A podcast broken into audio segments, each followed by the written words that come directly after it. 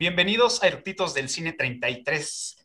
Pues ya estamos en el número cabalístico, semana 33, episodio 33, y hoy vamos a hablar de, toca la semana de drama, que bueno, esta película sí es un dramón, pero creo que también entra en la categoría de comedia. Y hoy vamos a platicar de una película que está llena de, pues bueno, nos tocó el corazón y también pues nos hizo reír a varios. Este, hoy vamos a hablar de Forrest Gump y pues bueno, así que no se lo pierdan, vayan por sus palomitas y que disfruten la película. Comenzamos.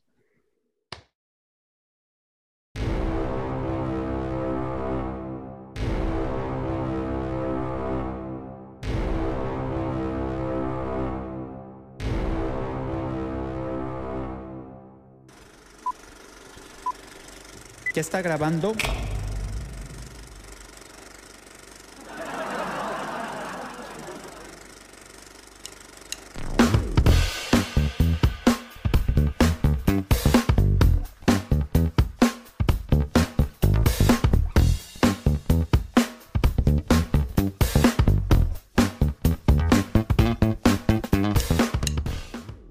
Ya estamos a nada de empezar con este episodio que la verdad promete una gran historia, pero pues ya lo sabemos, es una gran historia en, en- en la pantalla grande. Y pues bueno, eh, como ya les habíamos dicho, hoy vamos a hablar de la película de Forrest Gump, donde pues bueno, actuó Tom Hanks, que bueno, ya conocemos este, varios, este, varias películas en las que ha salido y pues toda su chamba, ¿no? A, a lo largo de su, de su carrera. Y pues, bueno, los datos generales, como ya saben, se los voy a mencionar rapidísimo. Y como director, eh, pues bueno, ya lo conocemos, muy famoso. Robert Zemeckis, que bueno, lo, lo vamos a ubicar perfecto en las películas de Volver al Futuro, que son una de mis favoritas. Eh, ¿Quién engañó a Roger Rabbit? Que también fue un ícono, eh, esa película en, en la animación, en esos ayeres. La película de Náufrago y pues El vuelo, entre pues también muchísimas otras películas. Como guionista, eh, bueno, esta película está basada en la novela de Winston Groom y pues bueno, eh, trataron de, de- de apegarse mucho a la, a la novela y pues bueno, eso lo vamos a ir platicando más adelante en el episodio. Como compositor, que también es uno de mis favoritos, es Alan Silvestri y pues bueno, a él también lo vamos a ubicar en películas como, bueno, hizo toda la, la trilogía de, de Volver al Futuro. eh, estuvo participando en la película de Depredador, Mi pobre angelito, El guardaespaldas, entre millones más de, de- películas e incluso hasta en algunas series estuvo este, haciendo la música para, para pues, bueno, la musicalización como tal. Forrest Gump tuvo siete nominaciones y pues bueno, fue eh, como, bueno, tuvo siete nominaciones como mejor eh, actor de reparto, fotografía, eh, dirección de arte, sonido, efectos de sonido, maquillaje, música original y pues bueno, ganó solamente y solamente seis, ¿no? Seis Óscares, que bueno, fue mejor película, actor principal, en este caso Tom Hanks, este, como mejor director, mejor guion, adaptado, montaje cinematográfico y mejores efectos visuales, ¿no? Eh, Forrest Gump se estrenó el 23 de junio de 1994, así que ya tiene sus añitos y que pues real- realmente es una película que ha envejecido bien, en mi punto de vista, muy particular, me divierte mucho, me encanta. Pero bueno, ya para no aburrirlos con, este monólogo de, la, ficha técnica de, esta película, pues bueno, el día de hoy traemos unos eructitos que dicen son fans de esta, película. Y pues bueno, les voy a dar la bienvenida y ellos van a aparecer por acá, ¿sí? Van a aparecer por acá en la edición. Y pues bueno, ¿qué tal? Bienvenidos, buenas noches. Pues bueno, yo ya los conozco y este, pues mejor ustedes preséntense. Hola, buenas noches, yo soy Ale, ya he estado en otros episodios, Cafa, muchas gracias por la invitación, me encanta Forrest Gump, me declaro fan. Perfecto, bienvenida. Hola, yo soy Memo, eh, también he estado en algunas en algunos otros circuitos y igual es, es una película que me encanta mucho, sobre todo un par de innovaciones que, que hace, que ya platicaremos después, pero sí es, es una película verdaderamente disfrutable. Perfecto, gracias, bienvenido. Hola, soy Adriana Foxy. Eh, los eructitos de ahorita. Es mi primer eructito, entonces muchas gracias por la invitación, papá. Eh, Forrest Gump la vi bien chavita, obviamente, fue en el 94. Y recuerdo que lloré al final de la película, por lo emotiva que es. Pero sí, sí me gusta mucho y tienes razón de que ha envejecido muy bien. Porque a la fecha la gente la sigue viendo y la sigue disfrutando. No es como floja. Claro. Que da flojera, bueno. Perfecto. Gracias, política. Gracias, bienvenida. Bueno, pues Adriana es nuestro tributo al dios Eructito de su primera vez. Muchas gracias por venir, bienvenida. Y pues bueno, este, ya, ya, me, ya me platicaron un poco, este, bueno, antes que nada, se va, se va- estamos transmitiendo en vivo eh, en Clubhouse, se, se van a ir conectando más gente, en este caso ahorita está Erika. Erika, bienvenida.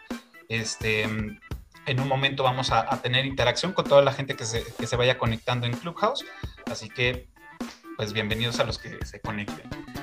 Eh, bueno, ya me dieron un pre del- de, este, de por qué les gusta esta película, pero me gustaría que, que como, como, como Adriana nos, nos dijeran por qué les gustó así esta peli, por qué la traen casi casi tatuada. Yo siento que es una película que no te cansas de ver. La, bueno, yo al menos la veo y la veo y la sigo viendo y la sigo disfrutando. Me parece maravilloso el mensaje que trae la película. La película está muy bien hecha. La actuación de Tom Hanks es extraordinaria. O sea, tiene todo. Para mí esta película tiene todo, ¿no? O sea, te hace reír, te hace llorar, te hace enojarte. Es muy buena, muy, muy buena. Perfecto. Igual yo, o bueno, a mí me gusta porque es una película que no cansa. Aunque es una película larga, dura más de do- un poquitito claro. más de dos horas, unos minutitos más de dos horas. Eh, precisamente como describe Ale, de repente te están cargando y te sueltan un chiste. Y luego ta, ta, ta, y gancho a, a- sacarte la lágrima. Y después, este, precisamente, ¿no? Te da rabia y hay algo que, que dices, oye, no, no, no te manches. Este, pero te va, va, jugando con, con picos y, bajones de humor o de estado de ánimo que vuelven a la película, uno, o sea, no sientes el tiempo y, y la vuelve como, como agradable para siempre estarla viendo. Y ahorita que la vi en, en streaming, este, como bien dices, no envejece porque aparte aguantó la digitalización muy bien. Hay películas que cuando ya pasaron al streaming, pasaron a lo digital, ya se le vieron las costuras, ya se vio el, Sí, el cartonazo y sin embargo, esta, esta película recibió la alta definición muy bien y recibió la, la digitalización muy, muy padre. Entonces, incluso ahora verla en streaming es muy agradable a la vista también. claro, totalmente. Yo creo que esta película, al final del día, te sientes como alguien en el, en el banco esperando el camión con Tom Hanks, por cómo la cuenta. Porque es así de, a ver, pues que siga contando, ¿no? Porque hasta con gusto recibes todo lo que le pasó, ¿no? Entonces, si es muy, pues puede ser muy larga, considerando que ya las películas, más allá de hora y media, ya son largas, ¿no? Ya en el tiempo actual, ¿no? Claro. Pero la lleva, está muy bien contada, en una forma amena, pues sí, te lleva de arriba para abajo, pero también está muy bien acompañada de la música, eh, con detallitos históricos, con detallitos eh, de la cultura pop o eso, entonces dices, ah, pues a ver qué cacho, ¿no? Entonces, ah, pues tal vez, ¿no? Entonces a lo mejor nuestros papás, ay, sí, esto sí pasó en, pues en la época en la que Claro. está ambientada, ¿no? Y que te pudieran contar. Entonces, es lo que te deja a ti, más si lo ves con familiares o algo, lo que te pudieran decir que, que sí realmente pasó, ¿no? Entonces, Claro, sí se totalmente. me hace muy, muy bonita y yo siento que Tom Hanks es magnífico porque él es un actor magnífico. O sea, esta es otra muestra de todo el rango actoral que él tiene, ¿no? Claro. Entonces, y, y tampoco es que hable tanto, pero es tan expresiva su cara que se la compras por completo, o sea, todo, todos sus sentimientos. Claro. A mí, por decir, a mí, digo, todo lo que han dicho, o sea, básicamente es también porque, es, porque me gusta. Este, si es una película que, que, que disfruto verla y si está, la dejo. porque sí me, me gusta, antes de seguir con esto, más bien, eh, quisiera preguntarles, y yo voy a contestar primero porque con esto va, va mi respuesta, es, ¿ustedes cómo la ven en inglés o en español, no? Muchos dicen, es que es un crimen verla en, en español y todo, pero a mí me gusta verla en español porque está tropicalizada. Este, la tropicalizaron muy bien en mi, mi punto de vista y me, me da mucha risa los, chistes, los guiños que hacen y me divierte, o sea, la he visto en inglés y la he visto en español y me quedo más con la versión en español como las películas animadas que a mí me gustó, a mi gusto se, se, ven en español muy rico. Esta fue de las películas que me quedo con el doblaje de, de, de, Canal 5 y digo, a mucha gente le desesperó, a mucha gente no le gustó, pero yo la disfruté mucho. Este, y pues bueno, eh, antes de seguir, me gustaría preguntarle en este caso en Clubhouse a Erika si, si quiere este, compartir alguna opinión sobre esta película. Nada más es levantar la mano y con mucho gusto. Si no, más adelante vamos a tener interacción con los conectados. Bienvenida, Erika. Buenas noches. Este, bueno, antes de que sigas, te tengo que preguntar, ¿tienes algún inconveniente que tu voz y tu avatar aparezca en, en YouTube? Hola, Cafa. No, para nada. Para Muchas nada, gracias. gracias. Pues bueno, estamos grabando Forrest Gump, entonces nos gustaría que nos platicaras, este, pues, ¿qué es lo que piensas de esta película? Bueno, creo que, bueno, creo que han dicho la mayoría de muchachos jóvenes lo que opinan sobre la película. Es una película que ha envejecido bastante bien. Eh, bueno, yo la vi así ya por segunda vez de hace varios años. Eh, la actuación de Tom Hanks es maravillosa. Eh, creo que toca un tema para algunas personas, eh, porque he oído críticas, les parece un poco eh, empalagosa eh, y como muy idealizado el papel de Tom Hanks, pero eh, yo creo que es, eh, a mí me gusta precisamente por eso, que es como en, de una forma muy inocente nos ayuda a reflexionar eh, sobre lo simple y maravillosa que puede ser la vida. ¿no? Eh, me gusta mucho la, sabes que mi fuerte y de lo que me gusta hablar a mí es de la música del cine, Uh -huh. más que cualquier cosa. Eh, y me parece una de las colaboraciones más interesantes de Alan Silvestri con, con CMX, que, lleva, pues, que llevan muchísimas colaboraciones, estuvieron Claro. citadas al principio, ellos llevan 19 trabajos juntos, eh, comenzaron en el 84 con una película de aventura, La Corazón Verde, Mm, creo que sí, eh, creo que se llama en inglés Romancing the Stone, no estoy mal pero por accidente. Llegó a, a la Silvestre esa película básicamente por accidente. Y Forrest fue su, sería su octava colaboración, ya llevaban Ujú. trabajando bastante juntos. Eh, y particularmente me gusta mucho esta partitura porque es, pues hay un piano muy bonito, pero Claro. también muy tierno e inocente como nuestro protagonista, pero también hay como un héroe contenido, un héroe que no todo el mundo ve. Y, y esto te lo deja, te lo insinúa la música.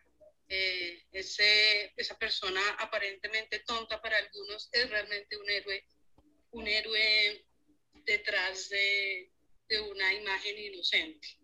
claro, Eh, y otro de los grandes aciertos de Alan Silvestri es, eh, digamos, saber en qué momento dejar sonar la música preexistente, eh, como bien lo, lo, lo, señalaban, es una película que trasciende en diferentes épocas eh, históricas, medio, medio anacrónicas a ratos, ¿cierto?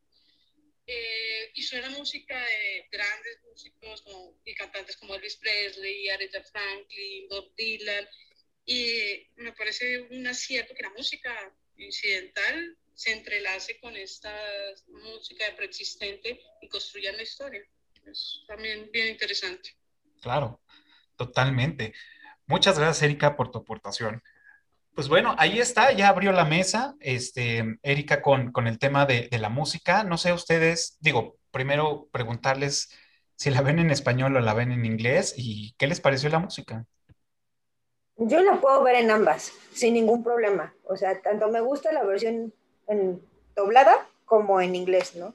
Ayer, bueno, ayer que la vi otra vez, la vi en inglés y me sigue pareciendo maravillosa, pero luego en la tele no la ponen más que en español y la veo en español y me sigue pareciendo maravillosa, o sea, no tengo problema. Claro, ok. Yo solo la he visto en inglés, no recuerdo haberla visto en español, pero sí me gusta, o sea, la, tendré que ver en, es muy divertida. En español. Sí, por lo mismo que dices que que si la tropicalizan, perdón, y todo, y que le ponen el, el chiste que, lo, que le tienen que dar para que entendamos la situación, entonces sí ha de ser muy interesante Claro. La, la voy a buscar, o, voy a ver si en Netflix. Sí, está en, Netflix. ajá, bueno, ahí es donde la vi, de hecho. Eh, la pondré con, en español para, para claro. ver esa tropicalización. Muy bien, ¿tú, Memo? Sí, igual yo recuerdo haberla visto solo en, inglés, pero ahora que lo mencionan, yo creo que en algún sapeo o en, o en algún momento este, pasé por el 5 y le estaban pasando en español, porque sí recuerdo a Forrest hablando del Teniente Dan. El Teniente Dan, claro. Entonces, este, pero igual, o sea, ahora ya me quedó el, el gusanito de verla en, de, Netflix, ponerla en español. Está muy divertido, se la recomiendo, a mí me gustó mucho, me gustan más los chistes, en, español. Creo que va como más hacia el personaje, o sea, no sé. Pero bueno, digo, hay, para todos. Este. Ahora, perdón, lo que, lo que mencionabas también de la música y lo que mencionó la persona en. Erika. Erika, este, también, o sea, yo creo que la música que escriben para la película está bien padre y como ella lo escribió como un piano muy, muy sencillo, que se une con lo que acaban de decir de, la vida en lo simple, que es, que es para Forrest, o sea, es, es la simpleza, o sea, no, no se complica, incluso llega un momento en que, o sea, el dinero es como segundo término y pues bueno, lo invirtieron en algo que cree que es de manzanas, pero es, es, este, es la simpleza y, y lo refleja muy bien en la música principalmente con un piano y nada más reforzado con una orquesta, le da un, unos tonos muy, muy ricos. Y en los pedazos donde meten música ya, o sea, ya existente, también es como muy oportuna, como muy... O sea, definitivamente, por ejemplo, correr en Vietnam entre los balazos y los helicópteros, con esa música te, te mete al, te mete totalmente al, a lo que está pasando. O sea, toda la parte del score, que es toda la, musicalización de, Alan Silvestri, es, a mí me gustó mucho y como dice Eric, y como dicen ustedes, es, es abrazador el, piano, o sea, es, es rico, es, eh, o sea, escucharlo es rico, eh, o sea, es, te, te, tranquiliza. También influye mucho la, escena, por decir, desde que ves al, eh, al, principio la pluma, cómo va descendiendo y todo, y el, y el pianito, o sea, se disfruta mucho, es muy abrazadora y es, o sea, es muy cálida. Entonces, sí me gustó mucho. Y toda la parte del soundtrack de, los grupos, de Doors, de, todo lo que metieron, fue, la verdad es que fue muy atinado. Sí, fue muy atinado, la, verdad. Sí, sin duda. Es que yo creo que esa selección de música preexistente tenía que ser también tan icónica como el momento de la historia que quería contar. O sea, porque, pues sí, poner a Elvis, bueno, ¿cuál canción de Elvis pongo, no? O qué pongo, o, bueno, Imagine de, de Lennon, ¿no? O sea, yo en mi tarea de, a ver, sí coincidió, pues en cuándo la sacó años. yo Lennon, ¿no? Entonces, a ver, buscar, ¿no? Y sí, sí fue en el 71, entonces sí coincide como en, en la cronología de la misma historia y dices, ah, bueno, pues sí es importante, ¿no? Y regresando de la guerra, entonces yo creo que, por ejemplo, como dices que el pianito que te va llevando y te va envolviendo y te va a una sencillez, que también es una historia sencilla, extraordinaria lo que todo lo que le pasa, ¿no? Porque es como a una sola persona le pasa todo esto, ¿no? Pero es en una simpleza de vida que así, así fue. O sea, esto me tocó hacer, yo solo vivo, yo solo me levanto a hacer lo que me gusta hacer y no más. Entonces... Eh, yo siento que la música es el reflejo de Forrest. Forrest es muy simple, o sea, Forrest no necesita gran cosa para ser feliz y la música es así. La música es muy simple, o sea, es, es el reflejo de, del personaje. Me parece extraordinario eso. Lo supieron manejar muy bien. Sí, totalmente. Eh, como, como dicen, es, es em, complicadamente simple la, música, ¿no? Digo, porque tiene pues una, una chamba detrás de, investigación, de, entender este, al personaje, de entender toda la trama, de entender, o sea, toda la historia, de decir, bueno, pues, ¿qué es lo que necesitamos con un personaje así, con una historia así? O sea, la chamba que hizo Alan Silvestri, la verdad, fue grandiosa. En, mi punto de vista, creo que fue, fue muy buena su chamba ahí. Y más porque en la época en la que está ambientada, que es los 60 y los 70, que es un boom del rock, bueno, en sí desde los 50, porque Elvis aparece en los 50, en teoría como Forrest nació como en el 40 y algo, ¿no? Entonces es chiquito en los 50 que detona el rock y demás, bueno, el descubrimiento de Elvis y demás, es qué música icónica pongo aquí, qué es la canción perfecta que como dicen, en la eh, como dijo Memo, en la parte de la guerra que va corriendo, pues ¿cuál le pongo, no? Claro. ¿Cuál de todo pudiera ser, no? O sea, porque seguro el catálogo era súper amplio. Sí, totalmente.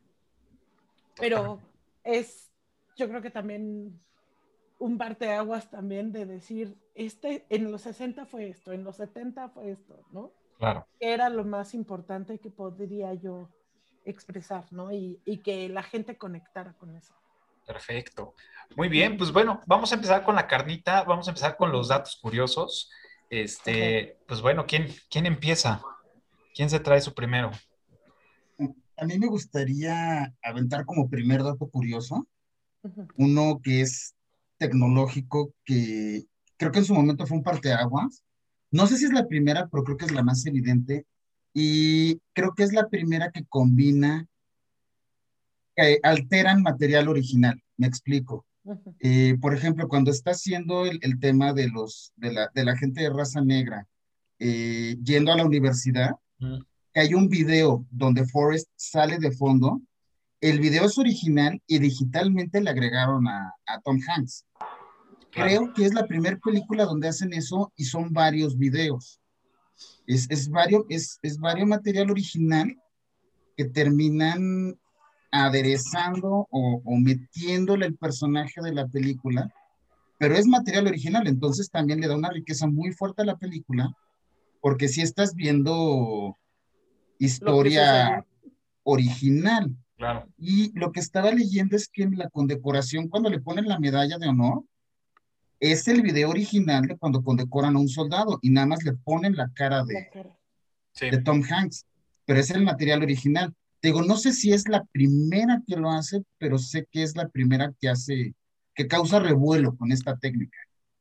Y es, es, es como un boom, porque pues realmente estás viendo, pues ahí sí pedazos de historia, ¿no? Digo, ahí es cuando... personaje dentro del momento histórico. Ándale, o sea, es, es, esa mezcla y hasta te florece ese sentimiento, ese corazón estadounidense que no tienes, pero sí, es, emociona. sí, o sea, la verdad. Porque hasta en la edición de cuando va y que el All American, que es cuando está jugando fútbol americano, y que van con este John F. Kennedy, y que el otro, ay, quiero ir al baño. le vale, le vale el, el, fútbol, ¿no? Mientras todos así de, oh, el presidente, ¿no? Bueno, ahí es la nobleza y la sencillez de Forrest, ¿no? Claro. Pero que le dice, yo quiero orinar, y, y, y la escena es como tal John F. Kennedy volteando así de, ay, este muchacho, ¿no? Porque aparte, ah, ajá, dale, dale. No, no, no, o sea, hasta esos personajes, ese material que tienen, pues sirven como parte del guion de la, de la misma película. Claro, porque incluso el, el, baño al que va, digo, no sé, algún día tal vez conozca la sala oval, lo dudo, pero bueno, pero el baño al que va tiene, tiene un teléfono rojo, Ajá. o sea, no descuidar el, el, el baño de, o sea, nunca lo especifican pero es un baño que tiene un teléfono rojo, entonces no, es el teléfono negro. Sí. Tiene teléfono negro y el teléfono rojo, ¿no? tiene vaya, desde que tiene teléfono en el baño, empiézale por ahí. Sí, claro. sí, digo, estos, estos pedazos que creo que, digo, realmente toda la película, pero estos pedazos son los que enriquecieron demasiado la película, ¿no? Estas escenas de con John F. Kennedy, cuando va al programa de, no recuerdo este señor, pero está, está John Lennon eh, interactuando con él y su cara así como de, chale, este güey, qué pedo, nunca había, nunca había hablado con un güey con estas ondas raras, este, lo de la escuela, como, como bien lo dices tú. Bueno, entre otras, otras escenas, este, la verdad es que sí le da como, pues, ese, ese, ese juguito extra que, te, da el limoncito, ¿no? Cuando lo, cuando lo exprimes dices, órale, está bien y, sabe bien y les queda bien y, el, y, el, storyboard lo hacen bien con el material que encontraron o que tienen para poder armar la secuencia. La verdad es que les quedó muy bien y, son muy, pues en, su, o sea, en, en, un momento son divertidas, en otras son como pues, muy emblemáticas, que dices, wow, ¿no? Totalmente de acuerdo contigo, No, y aparte, como mencionaba Fox, o sea, la, simpleza de Forrest, o, o, lo que para mucha gente es como el momento de su vida, que para Forrest es como cosas muy simples, que se resume en el diálogo de, y fuimos a visitar al presidente, otra, vez. o sea, es, o sea para, para mucha gente a lo mejor el momento cumbre de su vida es conocer a cualquier presidente, sea quien sea, y para él sí era de, y bueno, pues fui a la Casa Blanca otra ah, vez. Bien. Pues es que conoció a cuántos presidentes. A, dos. A Kennedy. A Kennedy. Ah, no. A no, Kennedy, tres, ¿no? a tres. era Kennedy, Johnson, porque lo estaba. Y este, ay, y a Nixon. Como... A Nixon. Y a Nixon, claro. Que es el que Lyndon, le, Lyndon Johnson es el que le da la medalla de honor. Ajá. Y de ah, Nixon es que hace la del Waterway. Eh, bueno, saca ah, Es que aparte, ¿en cuántas cosas históricas participa? Sí, o sea. O sea, simple y sencillamente. Digo, porque tengo mi lista de como de las cosas que iban soltando. Desde que empieza a contar su historia de que su tío no sé qué, del no sé qué, fue el que creó el Ku Clan, ¿no? O sea, que fue el Clan. Y, y, ahí va así, checando, ¿no? no ah, bueno, pues también el que le enseñó a bailar a Elvis, ¿no? O sea, Esos guiños tan geniales. El que son todas las frases para Imagine. Ah, sí, claro. Porque nada más son dos frases, pero sí. De, de, una visita china, ¿no? Le dio la idea a John Lennon para Imagine. Exacto. wow. Qué, bueno, en esa entrevista iba con esta, con su. ¿Era no? ¿Se quedó en novia o fue esposa? O Yoko Yoko no. No, si Se casaron en un. O sea, creo que no hay, no hay como un acta, pero sí se casaron en una ceremonia. Simbólica. De, de las que ellos practicaban. Ok. Ya. Y esa entrevista era con, con esta, con, con Yoko Ono, pero no sé si estaba al lado o la quitaron y pusieron la, la imagen de, de Tom Hanks. Tendremos que hacer la tarea de buscarlo, porque no, no. Ese dato no me lo sabía. De Muy bien. Es que aparte, eso es, es la, propia película te da como un, como una lista de cosas de, pues a ver, vamos a checarlo en, en la historia. O sea, yo lo reconozco y aparte, donen a Wikipedia, ahorita están solicitando su ayuda. Ah, claro. Este, tuve que abrir varios artículos así de, bueno, Charlie Vietnam, ¿qué onda? Y echarme el artículo. Este, o sea, como ciertas cosas este, para mí eso, eso ya se me escapa de lo ñoño que soy. Y sí fue como en, estos días agarrarlo casi como un índice de cosas que irte a investigar. Claro. Sí, por decir, yo lo único que digo, no, no, no investigué como errores de la película porque ya cuando te empiezas a, meter a blogs o a videos de ah, errores de esta película, te dicen, ah, bueno, primero estaba sonriendo y después en la otra ya no. Entonces, como esos errores de continuidad, dices, ah, o sea, o sea, suceden, ¿no? Pero, por decir, uno muy particular que, se repitió en varios, en varios lugares que, visité en internet, era que eran las latas de la cerveza. Cuando llegan al campamento en Vietnam, eh, están platicando con el teniente Dan, bueno, se están presentando y atrás de ellos hay unas personas que están acomodando las cajas como de entre refrescos y cerveza y la cerveza tenía como esa grapita que dicen que esa grapita fue este fue inventada en cincuenta y tantos, que no ah, pues cabía supuestamente. Entonces, decir, ah, o sea, les creo. o sea, ya no lo ¿no? pero dije, Así bueno, les creo. O también lo de, que, de cuando recibe la carta de Apple, que es la compañía de frutas donde invirtió el dinero El el teniente teniente Dan. Dan. Eh, igual, así, la gente quejosa de, ay, no, es que el año, ña, ña, ña". no, se supone que en el año en el que está la película, Ah, el logo es hasta el año que siguió, o sea, en la vida real, fue que lo habían cambiado. Entonces, como que son esos detallitos. Pero de lo que yo estuve leyendo fue que esta película, bueno, se tardaron años en aceptarla que le hicieran, ¿no? Y que ya como que los estudios, los Paramount, dijeron, bueno, va, cuando lo aceptó Tom Hanks.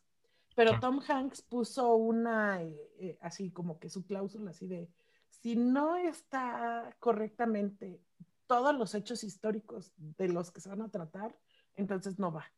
Claro. Entonces yo creo que por eso es que sí los encontramos, que sí son claro, sí coincide. bien precisos, sí coinciden, ¿no? O sea, van a ser igual así, este, encontré uno de que decía, ay, en la película dice que Jenny se muere un bla.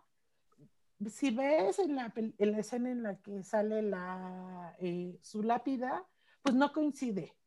De, "Ay, ya, tampoco- también, ¿no? Pero bueno, o sea, hay gente que sí se da el tiempo de sí Claro. encontrar erro- errores de continuidad y de Ujú. Sí, como, de- como en de- todos. de- ajá, pero Que a veces digo, es es- parte de la magia de las películas, ¿no? Des- descubrir Ujú. eso, ¿no? Esos errorcitos, dices, ah, mira, se les fue acá, pero yo lo he visto, por decir, en, en, en una que sí no, no, este, no los dejo pasar por alto y que, bueno, ya casi, casi me los sé de memoria, es en, es en Volver al Futuro. O sea, me gusta ver los errores que, que han, que han cometido, pero, le, o sea, me es divertido como en otras películas que digo, chale, ¿no? Ahí sí no, no está bien, o sea, como que esos errores de continuidad en ocasiones estropean la, la- la escena, ¿no? Entonces, ah, o son muy evidentes que ya te, te pierden de, de donde estabas, ¿no? Entonces, bueno, pero creo que en- valen la pena en algunos y en otros, pues bueno. ¿Qué más? ¿Qué otros datos curiosos tienen?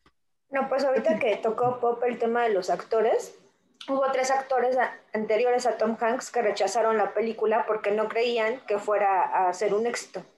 Fueron Bill Murray, John Travolta y Chevy Chase. Claro. Y el único que declaró después que se había arrepentido terriblemente de no haber participado fue John Travolta, por el éxito que tuvo la película. ¿Ustedes ven a John Travolta en el papel de Forrest Gump? es que yo no, No. lo ubico. Y no es porque... que. Ajá, Vas, dale, dale. vas, Memo. No, es que justo ese año él hizo Pulp Fiction. Entonces, eh, además de que fue un año donde hubo mucho éxito, así, trancazo cinematográfico, ves a John Tra bueno, a ninguno de los tres, yo los veo como Forrest. Sí, no. Sí. O sea, no, no, Complicado. porque al final John Travolta no sé si estaba un tanto estereotipado en el bad guy, así como tanto de eh, Vaselina y el de Saturday Night Live, así de Claro. no le veo esa parte tan sencilla o simple de una vida tranquila como la que sí refleja este En las otras películas. Sí, yo no veo a John, Travol- a John Travolta para nada, lo veo como Forrest Gump.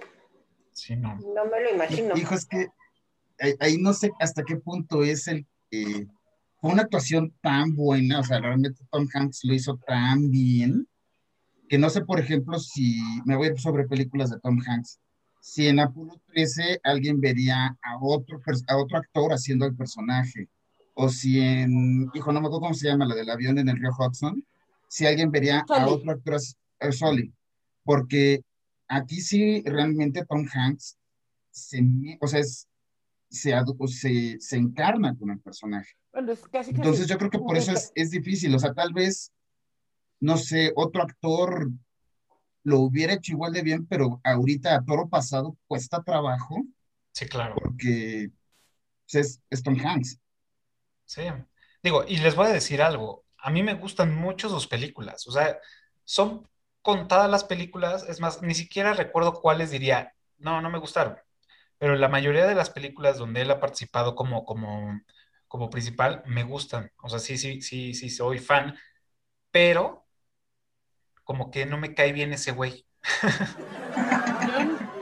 No Ese- sé, es extraño. ¿No te cae Sí. bien? A mí, me- a mí me Y A mí, encanta. a mí me, me fascina. O sea, me parece un actor maravilloso. Donde lo pongas, lo hace bien. Sí, o sea, te digo, actúa súper bien, me gusta en la, en, en la película de La Terminal, me gusta en las del Código Da Vinci, me- o sea, Forrest Gump, me, me gusta este, en Filadelfia, wow, increíble que Bueno, bueno, sí. Filadelfia y como, bueno, como dato curioso, Filadelfia fue su primera película donde gana el Oscar como mejor actor y al año siguiente Lo gana como Forrest Gump, ¿no? Su, su segundo Oscar de, de mejor actor. Pero no sé, o sea, lo hace muy Ahora, bien, A pero mí, me cae mal. a, a- a- a mí me cae, a mí me encanta como actor y me cae muy bien como persona. O sea, de repente que ves los así videitos, ¿no? De que hay las 10 personalidades más buena onda y todo eso. O sea, si anda en el top 3 con Will Smith, Hugh Grant y él. O sea, son los Claro. tres como que en general repiten de que todos hablan bien. Y en lo particular a mí me gusta mucho el show de Graham Norton y él ha ido mucho a, a Ok. ese, a, a ese programa. Obviamente cuando está en la publicidad de sus películas y demás.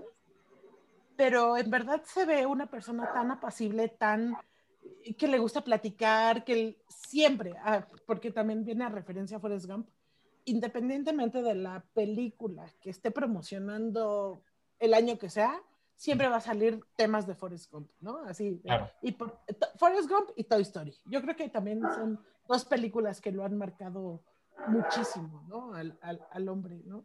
Pero no, Ah, bueno, ay, y- bueno, se me hace súper buena onda el hombre. A- A mí me da buena onda.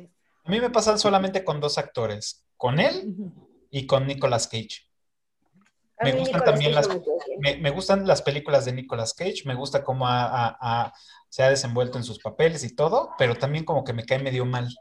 Digo, es meramente percepción, no lo sé, pero Coincidimos en Nicolas Cage. nada más. A mí me cae mal, se me hace muy mal actor, no me gustan sus películas, porque su cara para todo es así, plana. Entonces, Y ahí sí, fíjate que yo, igual, o sea, Tom Hanks ni me va ni me viene, pero sí le reconozco la versatilidad.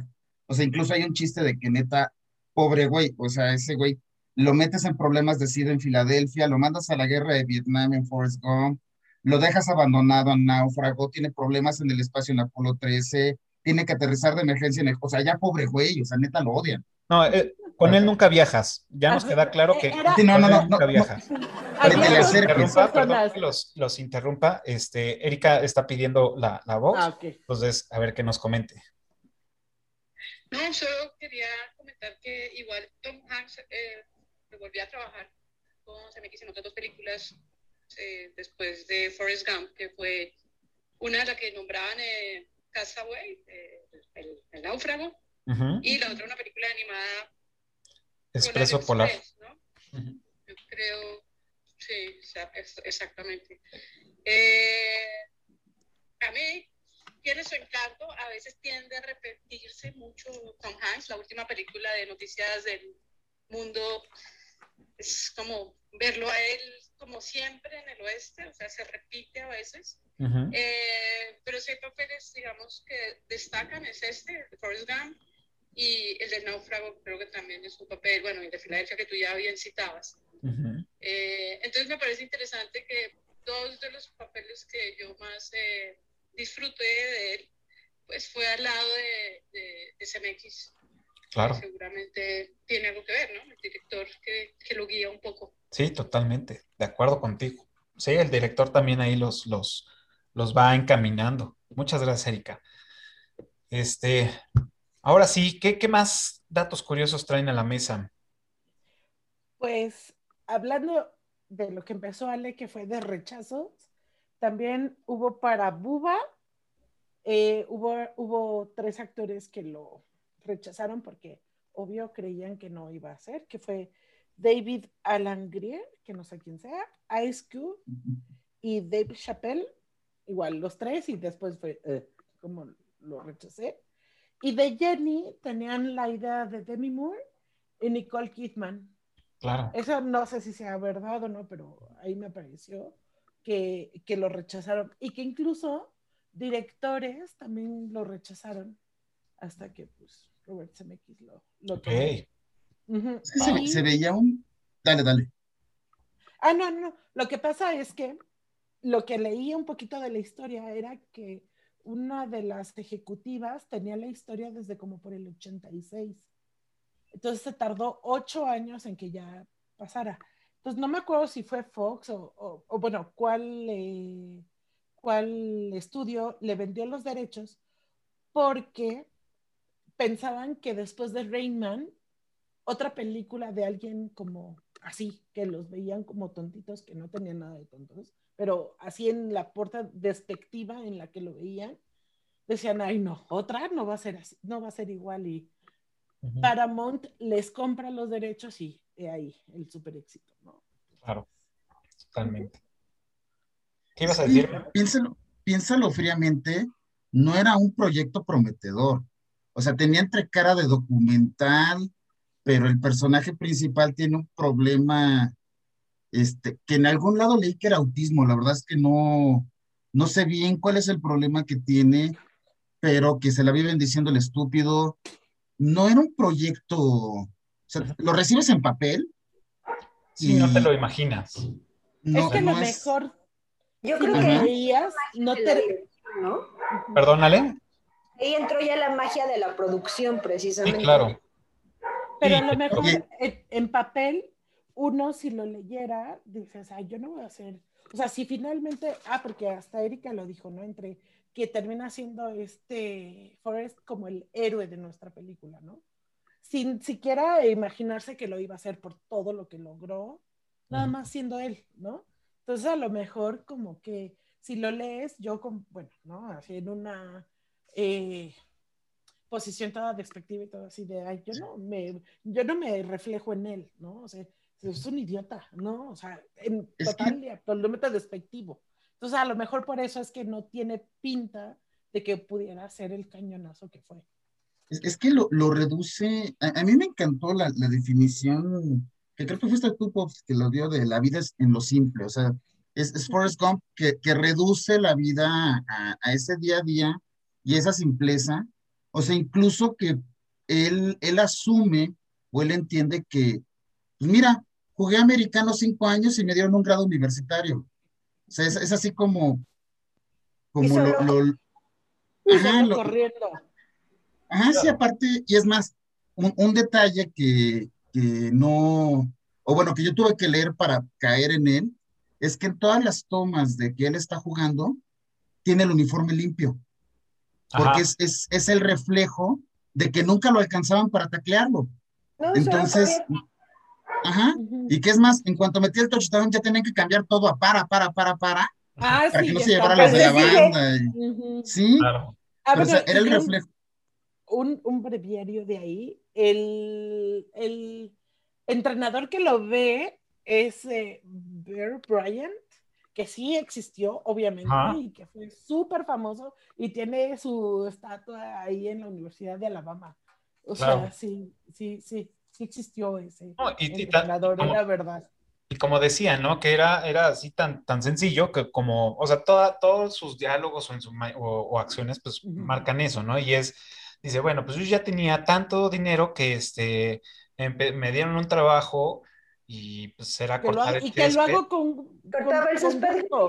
Ajá, y, y Y- no y de cobro, gratis. Ajá, y gratis, ¿no? Entonces, dices, órale, qué padre, ¿no? Digo, realmente sí, eh, su vida se, se reduce al, al, al día, al no complicarse más las situaciones.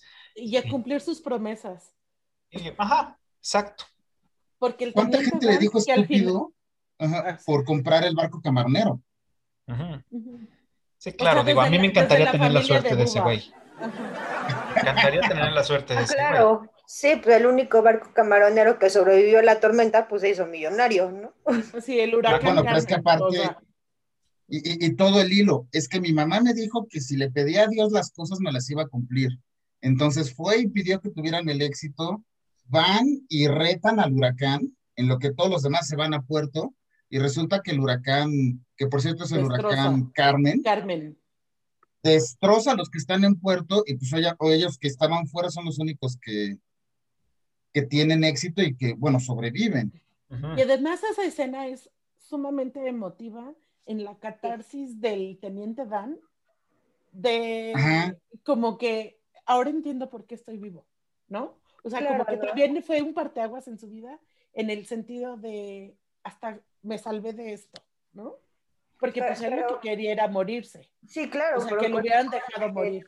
Ajá. O sea, esa escena de, de Gary Nice me parece muy maravillosa. O sea, retando a Dios y gritándole y no vas a poder conmigo y maravillosa. O sea, se- y, y, y hacer las paces nadando. con Dios. O sea, Sí. Esos contrastes que hacen, que logran en toda la película son, son, son, son bien interesantes. Pero es que, y es que aparte jala, ahora sí que esa reacción del teniente Dan contra el mar o contra Dios reflejado en el mar, la puedes ir jalando desde que conoce a Forrest y a Bubba en Vietnam, porque irónicamente lo, lo que les dice es, aquí nada más tienes que hacer dos cosas. Cuídate los pies y no hagas una estupidez como dejar que te maten. Y pierde los pies. Ajá, es tan, irónico. Y, y resulta que aparte se enoja con Forrest porque en, en su familia había tenido siempre alguien que muriera en una guerra por parte del ejército de Estados Unidos y él no iba a morir porque este tonto lo salvó. Que es, es lo que después va y le reclama ya como, como mendigo, como, Sí, ya o sea, ya Ah, sí, como cuando está en veterano. Nueva York. Sí, en Ajá. Nueva York como veterano. Y sin embargo, eh, retoma y retoma como el valor de la vida y como que retoma el valor por vivir en ese retar al, al mar, cuando realmente las probabilidades de que pues, el barco se hundiera, pues era un pobre barco camaronero de segunda mano. Claro. Y que ya previamente había chocado, ¿no? Con el muelle. Cuando él llega, precisamente. precisamente cuando él llega. entonces, es, es, es como, o sea, cuando vas jalando desde el, el hilo desde allá del teniente Dan, si te quedas de, ay, güey, no está. O sea, que aparte son como las magias de la película, que, sí- que de repente, o sea, como que no abandona lo que ya pasó, sino Sin, sin recurrir como a la memoria o como a recursos de otras películas, solito jala hilos que están, sería- están sucediendo. En el- si vamos a lo mismo, entonces el teniente Dan, bueno, toda su familia murió en una guerra, ¿no? Entonces el tío fundó el Ku Klux Klan, pero pues Forrest rompe eso y es el que le da a, a la chica de color pues la libreta que Claro. se le cae, ¿no? Entonces, y su mejor amigo es un, un negro, ¿no? Como Un negro. decían, ¿no? Ajá, exacto. Ujú. Entonces es así como que como también rompen esos patrones familiares. Y aparte un negro ¿De que está sufriendo racismo parado junto a Forrest. O sea, Claro. a Forrest no lo maltratan ni a Bubba sí. Ujú. O sea, sí es así como, como impactante. Y sin embargo, él, él no ve, ahora sí que No. Forrest no ve razas. Eh, citando a gente de otro, de otros podcasts y YouTube, eh, él solo ve auras. Yo Claro. creo que él tiene la inocencia de un niño en el sentido de que su mamá no le enseñó eh, que hubiera bien o mal. O sea, nunca hubo esa diferencia hacia tratarlo a otras Claro. personas. A lo mejor era porque ella entendía que a su hijo lo veían como, como menos. porque al no final- coeficiente intelectual y dijo, no, yo voy a luchar porque tu vida siempre sea normal, ¿no? Ok, les voy, les voy, a, les voy a, este, a decir algo, y esto como para, para irnos centrando también en el, en el- en el tema, porque ya estamos como encaminados bien y no quisiera arruinar el- el- la, la cerecita del pastel. Entonces, me gustaría que, bueno, sigamos con, con- con algunos temas con, del Teniente Dan o con Buba, eh, o incluso hasta con la mamá de, de, de, de Forrest Gump. Y antes de, de seguir con esta, y al último vamos a platicar de, de esta Jenny, ¿no? Este, pero y antes, antes de eso me gustaría, como para, para ver qué, qué, qué tanto lo disfrutaron, ¿cuál ha sido su, o cuáles son sus frases favoritas de la película de Forrest Gump? Ay, la vida es como una caja de chocolates. Nu- nunca sabes qué te va a tocar. Y es real. Totalmente. Run, Claro. Forrest, run. Debe de ser. Sí. Yo creo. Porque esa, la. Y ya hace poquito justo vi una película. La verdad es que si me acordara de cuál película fue, lo diría. Entonces no sé si fue antes de Forrest Gump o después de Forrest Gump, pero que es la misma frase, nada más le quitaron el, el nombre, ¿no? Entonces yo creo que también esa es porque pues muchos la, la seguimos usando, ¿no? Sí, totalmente. O sea, No, y es parte de nuestra cultura. ¿Sí? Para no, no repetir de con Ale, también una que me encanta es Stupid is as Stupid does. O sea, tú, tú vas a ser tan estúpido como, o tan tonto, o tan cobarde, o tan, ponle el valor negativo que quieras, en, eh, en la magnitud que sean tus, tus cobardías, tus estupideces, tus, etcétera, ¿no? Y O sea, yo creo es que lo esa que le frase, contesta. dale, dale. Es lo que le contesta a todos los que, todo lo que él emprende inocentemente y que resulta ser un Claro. éxito, Sí, claro. todos así, ¿qué eres estúpido? Y esa es su respuesta. O sea, yo creo que es la que más dice durante toda la, Durante toda la película. Claro, lo, lo trae muy marcado, lo trae por, digo, la mamá hizo bien ahí su chamba. Digo, a mí no precisamente es una, una, una frase que él dice, pero el diálogo que más me gusta de, de- de toda la película es cuando está en el ejército y se le acerca y le dice, ¿y tú por qué estás aquí? Este, ¿a qué viniste a hacer? A hacer todo lo que usted diga. Maldita sea, Forrest Gump, de un tener un. IQ de Eres un 160. Puta, creo que es Ajá. lo mejor, lo mejor, lo mejor de, de, de esa, ¿no? Y, y bueno, cuando entra al, al, al, al, al- al, este, al autobús, él le dice, no vienes de campamento, mueve tu afeminado trasero. O sea, que me hace tan, tan, tan así del ejército que me dio mucha risa. Y bueno, y, y en español, pues las voces que les ponen, pues es increíble. Ay, ya me dieron ganas de ponerlo en español. Es increíble. El fin de semana me la voy a echar de nuevo, Es que- ahora en español. Aparte, aparte de lo que dices, que dice, no, es que tú debes de tener un IQ de 160. Dato curioso, el IQ de Forrest Gump es de 75. Era de ese O sea, cuando, cuando le muestra la gráfica, o sea, que sí está en el rango de los tontitos, este, sí, pues, no, del IQ de tu hijo es de 75, le toca por acá abajo. O sea, ya es de educación especial. Sí. Pero, Y- y ahí, pero- fíjate- pero a pesar del IQ de 75, es el primero que termina de armar la pistola en el campamento. Bueno, ahí La metralleta. Claro, digo, es una persona que, que es- sigue instrucciones a la perfección, o sea, le tienes que enseñar cómo hacerlo y lo va a hacer. No le, no le pidas que haga, que invente algo porque no lo va a hacer. De hecho, realmente lo que pienso es que toma muy pocas decisiones por él. O sea, su- su sus mayores decisiones es cumplir sus promesas y eso, Eso. lo lleva a hacer cosas, ¿no? pero la, la mayor parte es, es el querer cumplir sus promesas, pero realmente él no toma decisiones. La- el, el haberse vuelto putrimillonario fue del teniente Dan, ¿no? Del teniente Dan. Perdón, nada más permíteme, no se vuelve putrimillonario, se vuelve godzillionario. Es como él se define. Sí, aparte, sí, a, a la hora que lo vi, le, le tuve que regresar, porque sí fue, es- ese, ese concepto es, es, vale la pena conservarlo. Es que yo ya era godzillionario, pero aparte cuando se considera así es, mi mamá me enseñó que era vivir cómodo, sin caer en, en- en nada más con un par de zapatos y esas cosas, sino vivir cómodo, y pues el resto me sobra, entonces va para la iglesia, va la mitad, o sea, cuando todo todo el mundo le decía estúpido porque va la mitad de su fortuna a la familia de Boba porque le correspondía, y nada más por, por, por derecho, por, Y el Porque realmente- le dice que no lo haga. porque Boba no invierte, no trabaja, o sea, Boba no está cuando es el éxito de Boba Gump, pero es, y sin embargo, es, ¿sabes qué? Esta era una idea de los dos, entonces la mitad del- de las ganancias es de ellos y va para allá. Y, luego la iglesia y el hospital y demás, y, y de todas formas yo sigo siendo godzillionario. Bueno, Godzillionario y va a Savannah, Georgia, a ver a Jenny en camión y está esperando el camión cuando ya pudo haber ido, Sí, pues el no sé, en carro este está ahí. Cuando está platicando con el señor ahí en el banco y le dice, o sea Que que, no le llevo cree. dos horas aquí sentado junto a un millonario y se levanta muerto de risa, ¿no? O sea, Ajá, no, no te creo. Y saca la revista y sí, sí soy el dueño de esto. o sea. Sí, Claro, total. Pero bien. aparte era de, Oye. estás esperando un camión cuando corriste el país de lado a lado. O sea, caminar 10 cuadras no te va a Pero pues afectar es en que nada. no sabía, o sea, Sí, no, no no, no, no, no, pero no lo mismo. preguntaba. Y le no dieron una instrucción, porque- vas a tomar el camión, te vas a bajar, vas a caminar, vas a dar vuelta. Y seguía la instrucción, nunca la razonó de, pues camino las 5 o 10 cuadras. No agarró su guía roji.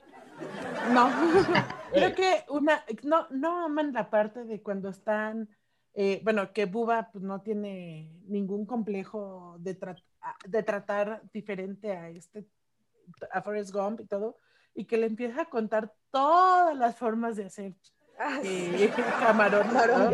Sí. Mm. Y cómo va pasando todo. Sí. Camarones al ajo, camarones al Sí, Ahora, fíjate, fíjate que me llama la atención. No sé si es, si es un error de, desde el escritor de la novela, porque se basa en una novela, o no sé si es como un conflicto moral de la mamá al final o algo así, pero Forrest se llama así por un, por el general de la guerra civil, Nathan Bedford Forrest, Ajá. es miembro del Ku Klux Klan. Pues Sí, o sea, al final del que día- comentaba. Al final del día, la, la mamá está homenajeando a un miembro del Ku Klux Klan, sin embargo, no le hereda el racismo a Forrest. Entonces, ahí te digo, no sé si, si, si es un detalle que se le escapó al, al escritor de la novela, Yo, porque cuidó muchos detalles. O sea, porque para que homenajes a un, a un, a un alto del Ku Klux Klan, pero no le heredes racismo a tu hijo, o sea, que tu hijo sea capaz de que su, su, uno de sus grandes carnales en la vida sea negro. Digo, no sé si es un conflicto de la mamá o es, un, o es una, un grado de la madurez que a veces nos negamos a, a otorgarle a Forrest. O, o ahí, ahí- es como un, un punto para pensar que ahí dejo el balón botando. es que Claro. yo siento que Forrest al final del día nada más vive para ser feliz y que lo haga cómodo. O sea, él no está pensando en cómo va a hacer más dinero porque ya está ahí, ¿no? Es O sea, no goxilionario. necesita Sabana, así ya, así. Pero incluso antes de que fuera supermillonario, él era así de, ah, pues tengo algo que hacer. Ah, me sugirieron entrar al ejército. Ah, entro al ejército. Ah, tengo que salvar a todos, ¿no? Ah, bueno, lo salvo, ¿no? O sea, como igual, lo dijiste tú, ¿no, Cafa? De que pues no tenía ideas, no tomaba decisiones, nada más se dejaba ir. ¿no? Ir. Entonces... Es una persona No es una- no es. Ajá, no es una persona que está pensando en, ay, ¿cómo me transo a alguien y cómo me hago otro negocio? Le daba lo mismo, porque al final del día, digo, no está detallado ni nada, pero pues el que Claro, manejaba y lo- lo refor-. Y lo refuerza, eh, lo refuerza en, en la escena que les digo, ¿no? En, en- en el ejército. Dice, yo encajé muy bien en el ejército porque lo único que nos tenía era estirar bien nuestra, nuestra cama, levantarse derechito, ta, ta, tal, y a todo contestar, sí, señor. O sea, se le hacía, ¿por qué? Porque es un güey, es un güey que, digo, no sé si es su, su em, no sé cómo llamarlo, padecimiento, su, o el síndrome Vamos a dejarlo en su temita. En su temita, exacto, en, en su temita, este, no sabemos realmente cuál, cuál era la, la, la, la parte, ¿no? De, de, y que es, solamente es, plic, haz caso a esto, y hazlo, y Es lo un vas a hacer bien. caballito lechero. Así, Ándale. así, Es más. Lo ves en, en- cuando está, cuando, cuando va a buscar a, a Boba en, en Vietnam, que es, o sea, su objetivo es buscar a Boba.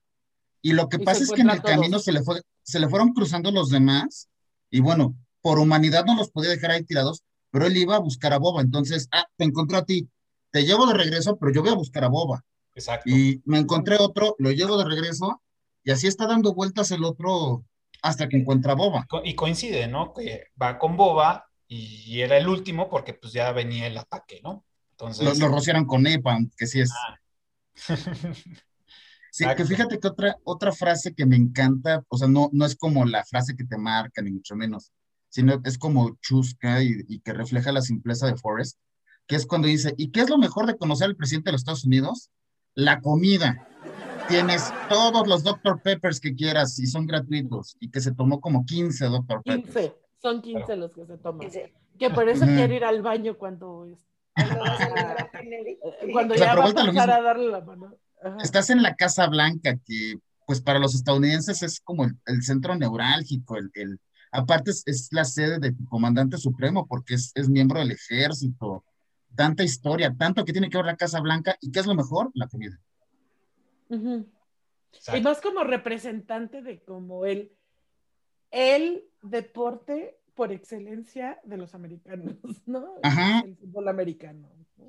¿No? Claro. No le importaba. O sea, Digo, entre, entre muchas frases y entre muchas secuencias y escenas, también la del principio me gusta mucho, eh, este razonamiento que, que te deja con lo de los zapatos. Ah, sí, Ah, Le sí. dice, ah, este, mi mamá dice que puedes conocer a una persona por los zapatos. Y, y, o sea, creo que, o sea, sí, definitivamente sí.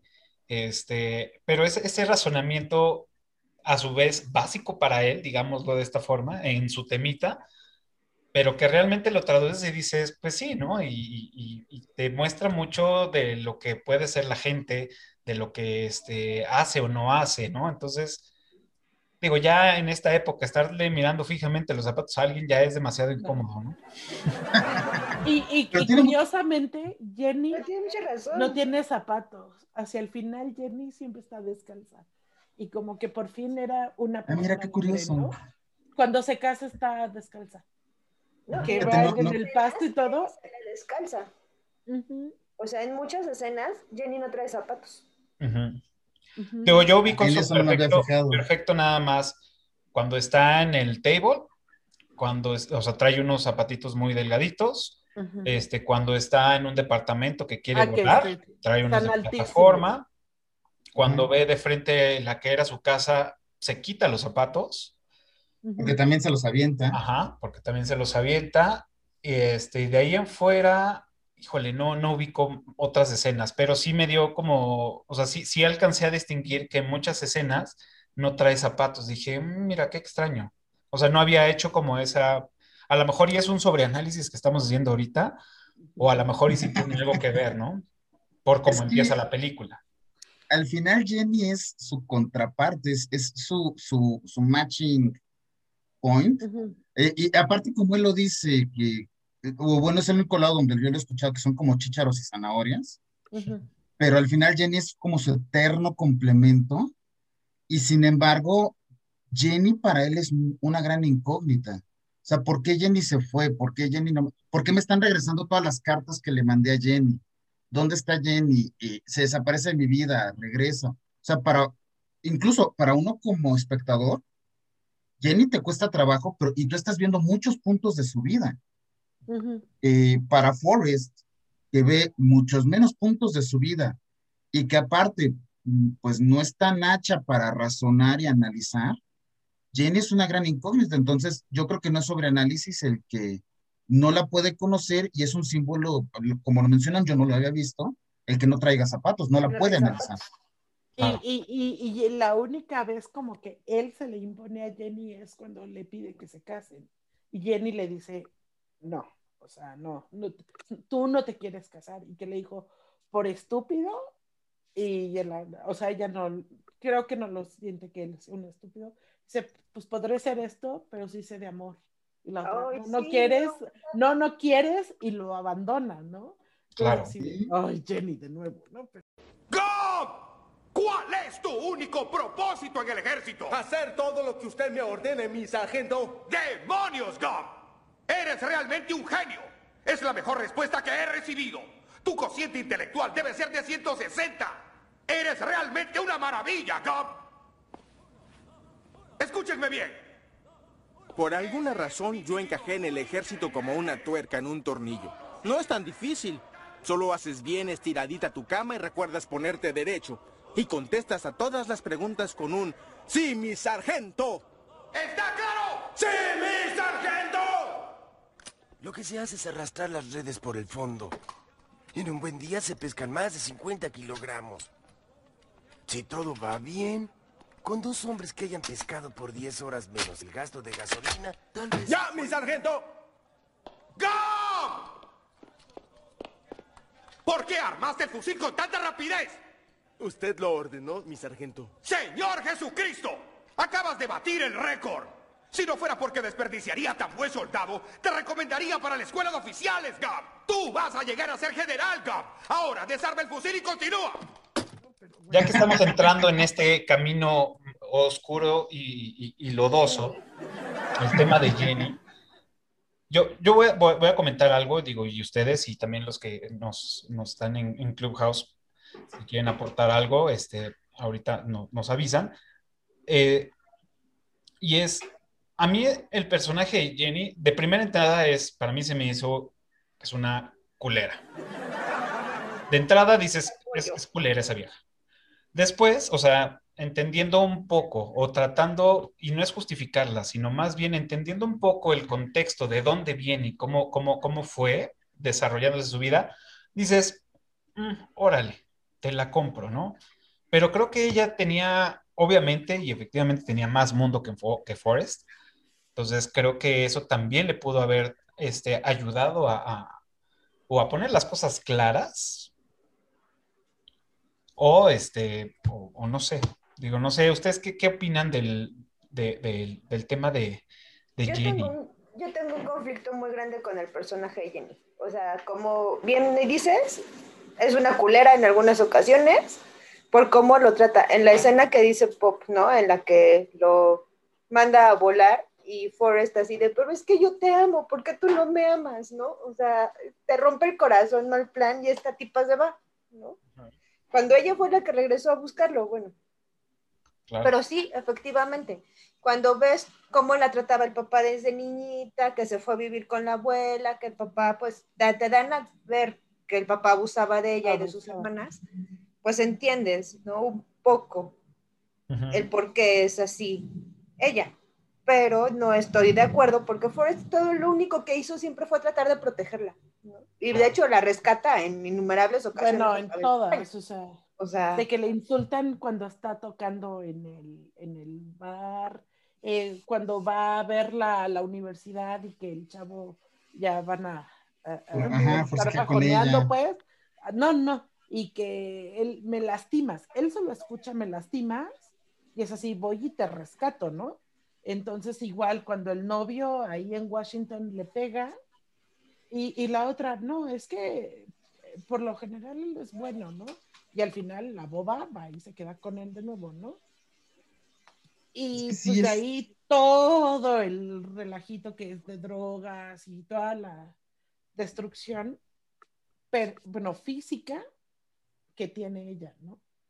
Es que sí, en la, como, como bien menciona, él, en la ruptura familiar que tiene o en la ruptura de bases que tiene Jenny, Jenny sí vive en el mundo real con todos los aderezos que tiene, porque Forrest vive en un mundo muy simplificado y muy, muy básico. Y el de ella es Entonces, crudo. el de ella es crudo, eh, eh, regresas al punto de que lo entiendes, pero no lo justificas, pero en el sentido de, pues, eh, o sea, Jenny es una persona normal que vive en el, en la etapa de las drogas, etcétera, etcétera, que cae en varias cosas, que le da vuelo a la hilacha, que este, incluso la corren de la universidad por aparecer en, en Playboy, Playboy. que digo, a los que nos ha caído alguna vez una Playboy en las manos, que solo leemos los artículos, como dato curioso, el, el artículo se llama Las chicas del sur, pero y lo que deriva de ahí, que es como una carrera, pues, entre table y entre, o sea, más, más eh, de comerciar cuerpo de Jenny, pero luego ya como que aterriza y empieza a ser mesera y otras actividades, pero también, o sea, sí, o sea, coincide, es una, es una culera, pero también resultado del mundo con toda su carga y Forrest está viviendo un mundo en donde la mucha carga no la alcanza a ver. Y aparte de que no, contraste, ¿no? Ajá, porque aparte, no, no, no, no te preocupes, porque aparte Forrest es resultado de una casa donde la mamá lo dio todo por él, donde era su centro de atención y era el receptor de un chorro de cariño. Y como bien decía Cafa, o sea, Jenny estaba en una casa donde había violencia, donde había un entorno nocivo, dañino. Entonces también son como dos polos Y- que alcanzas y- a y- ver, ¿no? Y es que la situación de ellos es similar porque había la ausencia de un padre. En el caso de Tom bueno, de Forrest Gump, era el papá el que faltaba. ¿Cómo? ¿Quién sabe? ¿no? Pero Se fue no de estaba. vacaciones. Así, así. Está de vacaciones. No, Y la mamá de Jenny sí se había muerto. Y de ahí fue que el papá no se pudo, eh, no lo pudo superar y pues toda la, la, la granja y demás, pues la, se cayó por, por, su- por su alcoholismo, ¿no? Entonces fue que no podía, bueno, el papá no pudo superar esa muerte, ¿no? Y de ahí ya se vinieron los abusos y todo. No se justifican, pero pues lo, pero lo entiendes, ¿no? Y entonces ahora no lo verías así, ah, porque no fue un psicólogo, ¿no? ok, vamos a preguntar en, en, Clubhouse a ver si, qué, qué opinan de, del personaje de Jenny, si gustan. A ver, venga, Ale. Hola a todos, muchachos. Hola. Soy Ale Carrera. Hola, Ale Carrera. Hola, Ale.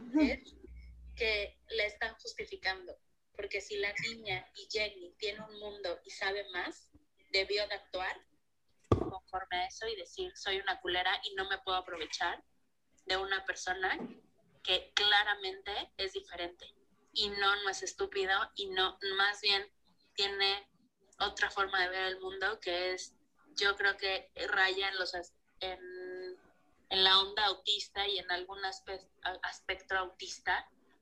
Eso no los hace pendejos, nada más es ver el mundo de otra forma y no es estar en una burbuja. Pero si ella está y ella tiene, no lo tiene y ve un mundo diferente y todo, debe de actuar en consecuencia y decir, no puedo ser una abusadora, como a mí me abusaron. Y lo fue, durante tres décadas. Sí, buen punto. Ella tenía mucho más mundo y tenía mucho más background y tenía de dónde agarrar y era, y todo, y decidió que no, que Forrest iba a ser su... Punching bag. Ajá, su punching Su red de protección. Su red de seguridad. Ajá. Su red de seguridad y su, este, bueno, pues sí, este, tengo a tu hijo, pero además no te digo durante años. Y solo porque ya me voy a morir. No. Ahí para que el niño no se quede solo. O sea, se pudrió, no se dio cuenta, se pudrió por dentro. La niña. Sí. Y, o sea, pero además es, sí, tiene todo esto, la chingada, sí, pasó por mucho. Él intentó ayudarla un chingo de ocasiones, ella se rehusó. Deal with it, mi reina. O sea, también hay que aceptar las consecuencias de nuestras decisiones. Claro. A ella le gustaba el desmadre. Por otro lado, o sea, el... Ahora sí estoy lista para amarte, no sé qué, pero ahora que ya me enteré que eres millonario, Ay, super gold digger, güey. Pero hay, hay una pregunta. ¿Hay en algún momento en que se note que Jenny va tras la lana? No. No, te lo dan a, o sea, a mostrar como tal cual. No se le ve los colmillos. O sea, vive está, o sea, sí, sí encuentra una estabilidad y encuentra la tranquilidad. Y yo creo que a todos nos gustaría, de una persona para la cual es como su, o sea, e, es, devota de ella. O sea, le lleva flores diario, le lleva el desayuno diario. Yo no la calificaría Gold Digger, yo la calificaría así como de, mira, aquí tengo el güey que me va, que lo da todo por mí y pues, voy a dejar padre, ¿no? Ajá, yo, o sea, sí, sí iba tras algo de Forrest, yo creo que no era la lana, sino era la atención, la prioridad, el cariño, el ser su centro en la vida. Nadie le dio. Ajá. Sí, ahí sí yo no creo que hubiera sido Gold Digger. Ale, quería opinar. Yo tengo un problema. Ay, perdón. Vas, vas a. No, no, vas, Ale, vas.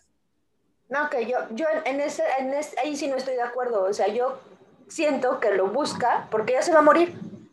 Y pues, ¿qué va a hacer con el, qué va a hacer del niño? ¿No? O sea, a lo mejor si no es por el dinero, a lo mejor si no es por el amor, es porque ya me estoy muriendo, ¿no? o sea, si no se fuera a morir, no lo busca. Sí, exacto. Yo, yo opino igual. Si no se fuera a morir, no lo busca. Y no le dice que tiene un hijo. Hay algo que yo... A ver, ahí va, va.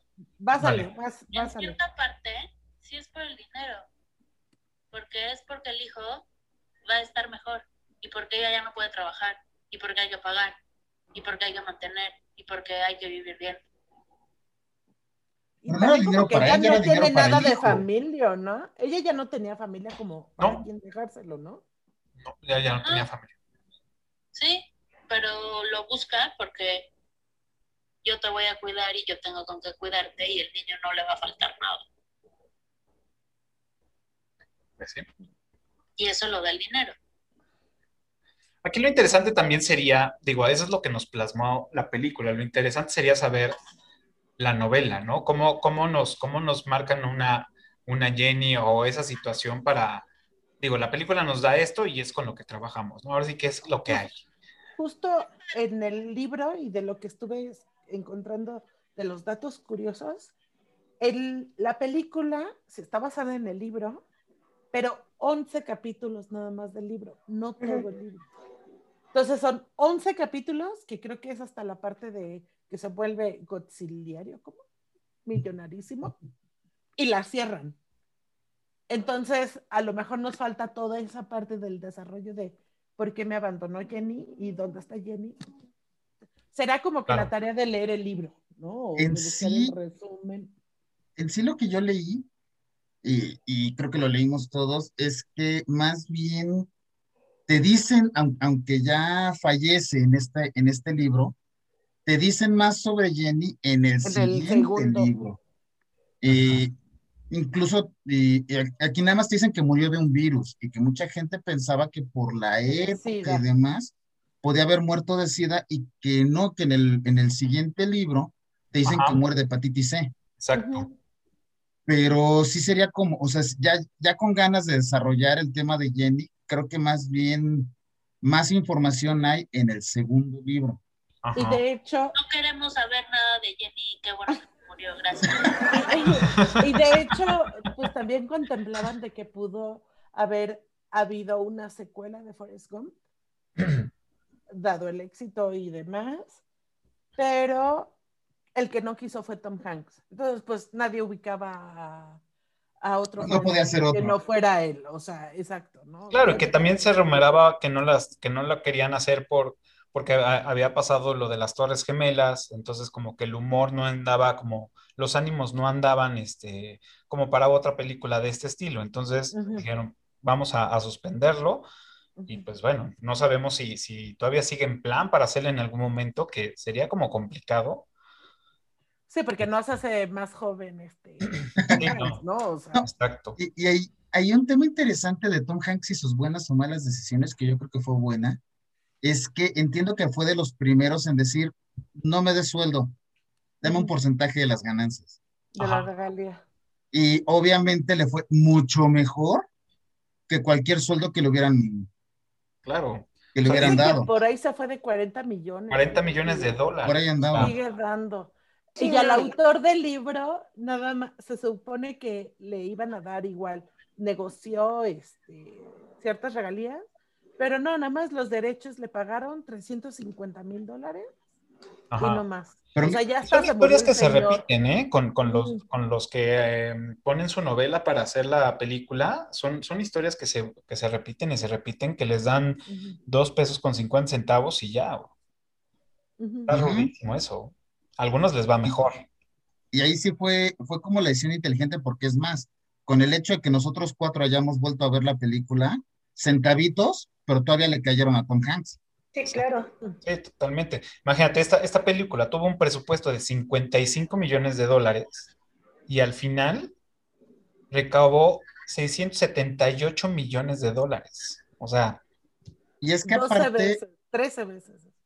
Ah, es que aparte también en su momento pagaron tecnología muy cara y muy innovadora. Por ejemplo, estaba leyendo que la, la pluma no es generada por computadora. Ah, no. La pluma, grabaron una pluma cayendo sobre fondo azul y la montan. Pero hay muchas cosas generadas por computadora. Está este desarrollo de meter, de, meter los personajes en, los videos originales lo que mencionas, en ningún momento hay una pelota de ping-pong, todas son generadas por computadora. O sea, hay muchas cosas que aparte pagaron tecnología que en su momento estaba en desarrollo. Era las piernas, del, las piernas del teniente Dan. Las piernas del teniente Dan. Del, teniente Dan son calcetines azules. La, la, variedad de recursos, porque en algunos casos son calcetines azules, en el otro recurrieron a un mago para meter las piernas en la silla de ruedas, pero el actor solo podía estar 10 minutos por lo incómodo que era. O sea, también es un despliegue de, creatividad y de recursos, porque tienes que ilustrar a una persona sin piernas, tienes que ilustrar momentos históricos, tienes que ilustrar tormentas, guerras. O sea, Sí, está. para- yo, yo leí que para ambientar Vietnam tuvieron que plantar palmeras, literal, en la isla esta en donde hicieron la grabación. ¿no? Claro. Sí. No, y de- de- retomando el tema que había dicho Memo de, de la animación, este, mm, algo, algo que digo, y esto es pura, este, un extra, es efectivamente el teniente Dan, pues bueno, le, le ponían sus calcetines azules para, para hacer el recorte ya en digitalización, y en una escena que están en, en el año nuevo con, con estas chicas, y que, ah, no le digas estúpido a este güey, y las corre y se van y todo, él está en el piso, y él gira en el piso, entonces ponen una, hay una mesa aquí y él gira, entonces como no tiene piernitas, pues puede girar normal. Pero esa, esa, esa mesita está hecha pues, eh, con animación para poder hacer esa escena, ¿no? Y, y como que darle esa realidad que dices, en el momento a lo mejor y no lo notas, pero dices, órale, ¿no? Es- Está, está padre que ese detalle se les hubiera ocurrido para, para reforzar, ¿no? Que, que, que no fue un ilusión. más. Ajá. Estuvo Y que padre. era 1994. Es que eso. De hecho, 93. Ah, bueno, 93. Ajá, porque se estrena en 94. O sea, es, es que aparte también la, la, la capacidad de ir cuidando, o sea, a lo mejor inconscientemente yo no me quise meter en errores de continuidad o que se meti- o que se viera gente del crew o demás, porque hay muchos detalles que cuidan, pero sigilosamente, muy celosamente. Eh, entiendo que la veracidad histórica es de un porcentaje altísimo, o sea, no, creo que no es del 100%, pero es más, creo que sí hubo un, un condecorado que le enseñó la herida de bala en el trasero al presidente. No, no, es- no me acuerdo muy bien, pero creo que sí hay una historia similar por ahí. El- o sea, como que cuidan tantos detalles que la verdad es que si en algún momento se asoma alguien del crew, qué bueno que yo no lo vi y la verdad no, no me metí a ver esos Y- detalles.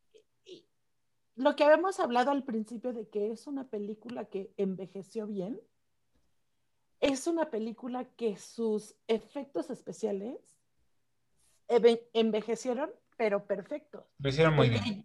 Yo ahorita veo Harry Potter 1 y digo, no, no manches, o sea, sí, las escenas del Quidditch están... pues, Sí. sí dices, sí, les O sea, ya le Y eso metieron fue- eso-. O sea, sí. Entonces, por ejemplo, yo sé perfecto que, bueno, todos, ¿no? Me refiero. Ese efecto, todo que lo de John F. Kennedy, John Lennon, los otros presidentes, o sea, ciertas cosas, ¿no? Pero eso también es, no se ve tan obvio. Ay, ya vieron a mi perla. no, no, no, no, no se ven ni forzados, no se ven tan, Claro. o sea, lo, lo cuidaron de tal forma que no se, te- que se tenía que, que se viera como la tecnología en ese momento. ¿Cómo se vería un video en 1963, no? Claro. Está muy bien la prueba del HD. O sea, la ves en HD y, no se ven las costuras. O sea, pasa muy bien.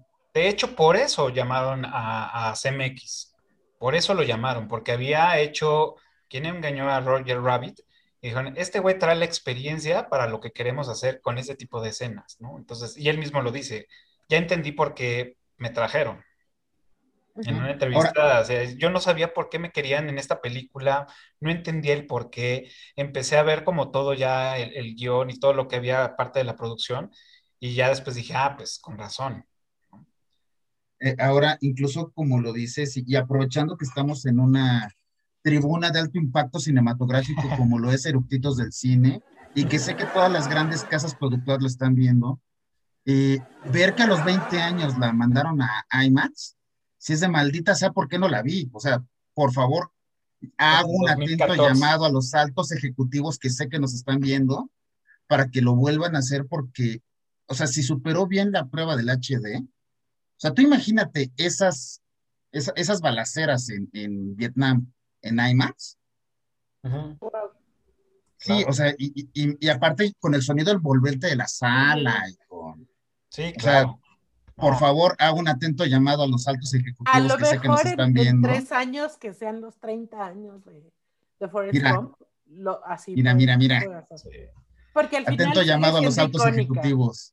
Ajá. Y esas escenas de, de la guerra en Vietnam, o sea, son, son frases que me, que me encantan de esa película, ¿no? Que dice, no, pues de repente pues llovía todo el día, ¿no? Y, y la lluvia delgadita que te, que te pellizca, y luego las gotas gordas, que, que te pesan y las De que... arriba para otras abajo. de arriba para abajo. O cuando dice, y luego íbamos así y el teniente Dan decía, al suelo. Y, lo de- y, y se escucha como dice, al suelo. Y luego nos dice, callados. Y luego se escucha, callados.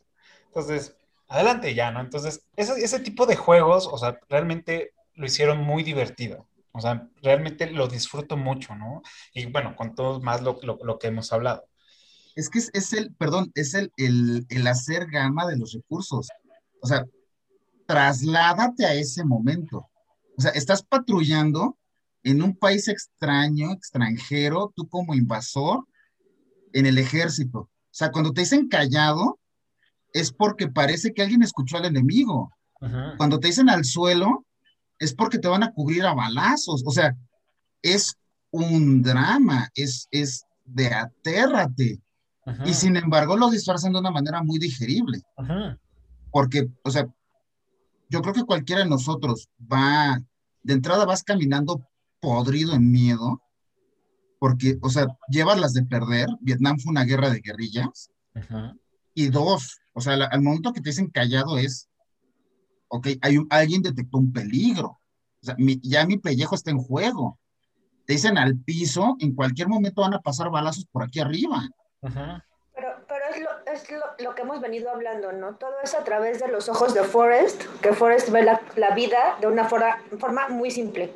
O sea, a mí me dicen que me eche al piso y yo no pregunto, me echo, ¿no? O sea, no hay... No cuestiona. no hay- exacto, no cuestiona. Y, y así es como Forrest vio la guerra, ¿no? O sea, la vio O de sea, una manera así- simple.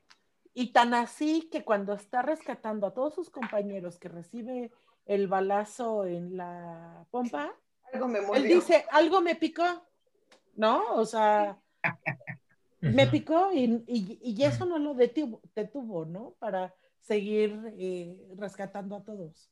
Y regresamos a la simpleza. ¿Qué era lo mejor de recibir un balazo en el trasero? El helado. El, el helado. Exacto. Sí, y de hecho, aquí tengo un, un dato curioso relacionado precisamente con, con la guerra, ¿no? Cuando sale de que le dan su medalla de honor del Congreso y no sé qué, que lo agarran los hippies para que dé un, un discurso que se desconecte, bueno, se desconecta el audio. En alguna ocasión en una entrevista le preguntaron a, a Tom Hanks, bueno, ¿y, y qué dices, no? Porque pues al final solo se escucha, eh, eso era todo lo que tenía que decir al respecto. Y, y Tom Hanks o sea, la respuesta es, a veces cuando la gente va a Vietnam, vuelven a casa con sus mamás y no tienen piernas. A veces ni siquiera vuelven a, a su casa y eso es malo. Eso era todo lo que tenía para decir al respecto. ¿Y de quién está hablando? De sus dos amigos, que es el teniente De y de Boba, Dan. porque de nadie Boba. más le...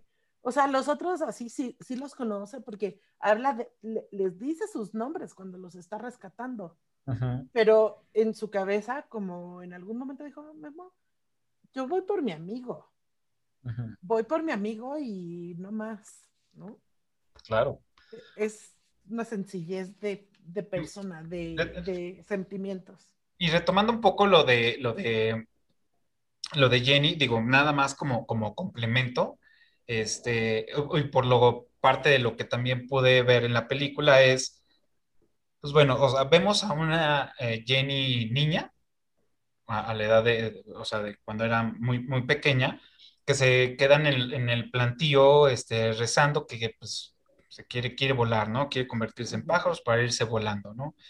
Este, y es algo que siempre va, va ocurriendo y que incluso va, este, mm, lo vamos transformando en, en siempre quiere huir ella, ¿no? Y, y lo vemos que, pues, afortunadamente se va de, de- de la casa de su papá, este, después ella se va de la casa de la, de- de la abuela La abuela. y empieza a huir, ¿no? Como que su tendencia siempre es huir, llegar a un lado y huir, y pues vemos cómo se lo hace a Forrest todo el tiempo. Que sin embargo también es, es, este, es algo que siempre también le decía a, a Forrest, ¿no? Es corre, o sea, nunca enfrentar el problema, corre, siempre es corre, corre, corre, ¿no? Y, y siempre es huir. Entonces yo creo que también va mucho, eh, parte de, la historia es, va ligado a- al personaje de, Jenny, es no enfrentar los problemas que tienes. Digo, a, a esa edad pues era complicado que los enfrentara, pero ya más grande es y que eso también se lo transmitía a, Forrest, ¿no? Que era, pues también huye de tu problema, ¿no? Que a él le funcionó de otra forma, ¿no? Que es la, la parte irónica, ¿no? Que es el huir de los, digo, de los güeyes que lo maltrataban, pues bueno, le ayudó para correr, ¿no? Y correr le dio pues una carrera universitaria y eso lo llevó a conocer el ejército y eso lo llevó a salvar a personas y eso lo llevó pues a tener este un barco camar camaronero y pues, bueno, ya su imperio, ¿no? Entonces, eso es lo, que decías, las incongruencias, eh, digámosle, o las, las historias entrepuestas de decir, pues a él le funcionó huir del problema y a Jenny no. Y es que él dice, yo seguí tu consejo en la guerra. Yo nada más hice lo que tú siempre me dijiste que hiciera, que corriera. Y pues Ajá. sí, si lo ves que nada más está corre y corre rescatando a ellos. Sí, cuando le dice Entonces- corre, Forrest, pues corre. Y se- es el único que no le, no le alcanzan los balazos, ¿no? Ajá. Porque corre. O es más, un día que estaba aburrido dijo que iba a correr hasta la cerca. Llegó a la cerca y dijo, bueno, me voy a ir hasta la orilla del pueblo. Y se transformó en tres años de correr de lado a lado del país. Porque él nada más corría. O sea, y decía, y cuando me daba hambre, comía. Cuando me daba sueño, dormía. O sea, Y cuando era, cagar, era la simpleza este, marcada en, y pues yo corría y de repente me seguían, de repente no, creían que era como un ejemplo, me pedían consejo. Digo, aparte, otra vez esas involuntarias, ¿no? De la happy face y de Y del ciertas cosas. Pero sí es de, y, hasta un día que yo llegué y dije, o sea, que se quedó callado, la gente pensó que iba a decir una cuestión así ilustradora y el mensaje divino y todo, y fue de, no, pues ya me cansé. Voy a casa. Sí, ya con permiso, buenas tardes. Ya acabé de estar aquí. claro. Bueno, eh, va- vamos a preguntar si, a lo largo de la carrera que si lo hace por alguna causa, que si por los pobres, que si por los negros, que si... Pues no, nada más me dieron ganas de correr. ajá. ¿Ibas Bueno, a decir también- algo? Sí, también, pues, el lujo de que se puede dar una persona supermillonaria de irse a correr tres años. Y nada más pensar en, necesito comer, como necesito Ah, bueno, o sea, O sea, ¿no? de entrada se fue sin nada, o sea, no se le veía ni la cartera ni nada, cómo comía, o sea, este, o sea, cómo pagaba sus cuentas, quién, quién le Eso es, depositaba, eso es parte de la ficción, ¿no? De, de- de- de vamos a, a- acordemos que te voy a creer lo que me cuentes, ¿no? claro, ¿Cómo le hacían llegar el dinero? Porque aparte de repente trae chamarra, pero de repente ya no trae chamarra. o trae bermudas. Resulta que los, los tenis nunca se gastaron porque nunca cambia de tenis. Ah, no. Este, o Siguen sea, súper comercial para Nike. Y esos tenis son los mismos que traes en, en el banco. Ajá, Ajá, o- pero de repente trae camisa, de repente trae playera. de- o sea, sí, eh, son de las condiciones que dices, cámara, te la compro, no lo voy a cuestionar. muy bien, ¿qué otro dato curioso tienen por acá antes de que pasemos a las últimas preguntas? El pueblito del, donde es, que es Ajá. Bingo, Alabama, no existe. O sea, no existe ese condado. Eh, el- la pelota del ping pong también no es verdad, o sea, lo hicieron por computadora para que Claro. nunca fallara. Pues, Yo encontré que los aparatos ortopédicos que, que le ponen a, a este Forrest de chiquito no eran como los que se usaban en la época, sino que son una invención solo para la película. Ok, Así. son muy similares. Y que en los libros no sale, Ajá, no usa. no usa. Mm, Entonces, quién sabe. A lo mejor sería un buen ejercicio en algún momento leer el libro. Y Fíjate que a quitarnos la mí- duda de Jenny o no. Fíjate que en película la, la- la siento bien, no sé si pueda aventarme el libro. No lo sé.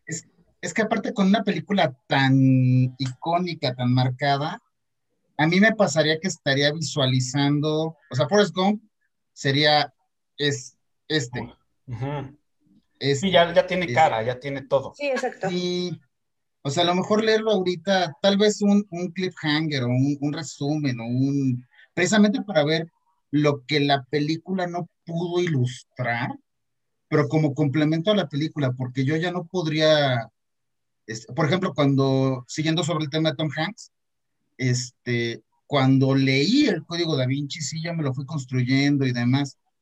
Después vi la película y traté de leer los siguientes libros y ya, o sea, era acomodar los personajes en lo que película. estaba leyendo. O sea, ya, yo ya no podía este, separarlo. Entonces, eso me pasaría si ahorita agarro los libros de, de Forrest Gump. A mí afortunadamente me pasó que leí primero los libros y ya después vi las películas. Y me, o sea, me gustó la dinámica, ¿no? Dije, órale, bien, bien, bien, bien. Pero pues digo, ya con las demás, me gustaría que las hicieran. Me gustaron mucho, mucho eh, los libros de, de este, Dan Dan Brown. Brown. de, de Dan Brown. Ujú. Pero bueno, esa es otra historia. ¿Algún Bueno, otro? regresando, Ujú. pues no, no es dato curioso, pero es, es una cuestión de carrera artística. Este, al final, Jenny, eh, como actriz, sí turbovivió la Casa Blanca, porque es Robin Wright, que es esta la House of Cards, esta Uy, Sí. Claire Claire. Claire Claire. Underwood. Underwood. Entonces, sí, ahí irónicamente la que des, o sea, la, la que después supervivió la Casa Blanca fue Jenny. Sí, Y totalmente. una, un, un- otro dato curioso que va sobre Robin Wright es que cuando graba la escena de la guitarra en el, en el club nudista, creo que estaba enferma o algo así, y se la echó a la Viva México. Este, pues Desnuda. ahora sí que con los chiflones y los aires colados y lo que gustes y mandes, este, pero se le echó ahí de un jalón y como las machas. Sí, y aparte fue- fueron escenas muy largas, o sea, no, no recuerdo, por ahí habían dicho cuánto se habían tardado en esa escena, pero sí fueron, 24 horas. sí fueron un, un rato, ¿no? Y estar ahí con encuerada, pues, y Sí, enferma. solo con tu guitarrita, que aparte también ahí es como un guiño que ella se, se presenta como Bobby Dylan y canta, o bueno, está cantando Blown in the Wind de Bob Dylan. Ajá, es correcto. Sí, sí, sí. Sí, Yo otro dato que encontré fue que cuando está corriendo, hay una curva ahí en Carolina del Norte que se llama The Forest Gump Curve, que es Ajá. donde va, y justo es la curva, creo que es cuando se está escuchando a Fleetwood Mac, la de You can your way. Ay, Mm. perdón, pero es, Sí. esa, es esa curva. Mm, es que justo esa canción va en esa En esa escena. cuando está dando la vueltita. Y también de cuando está corriendo, él, porque él no corrió todo, sino que su hermano era su doble. Fue su claro. doble. Fue su doble, su También. hermano. Ajá. Exacto. y también fíjate que regresando al, al valor de la película, porque incluso lo, lo que estaba leyendo es que en el parque donde graban las escenas de la banca, no hay bancas que estén viendo hacia afuera, que todas están viendo hacia adentro y que entonces la producción tuvo que ser cinco bancas para la película y que en algún momento determinaron el valor histórico o el valor de la película que una de esas bancas acabó en el Smithsoniano. Ok. Ah, hay varias, según yo. hay varias. Son cinco Sí, o bancas. sea, son cinco Ajá. bancas.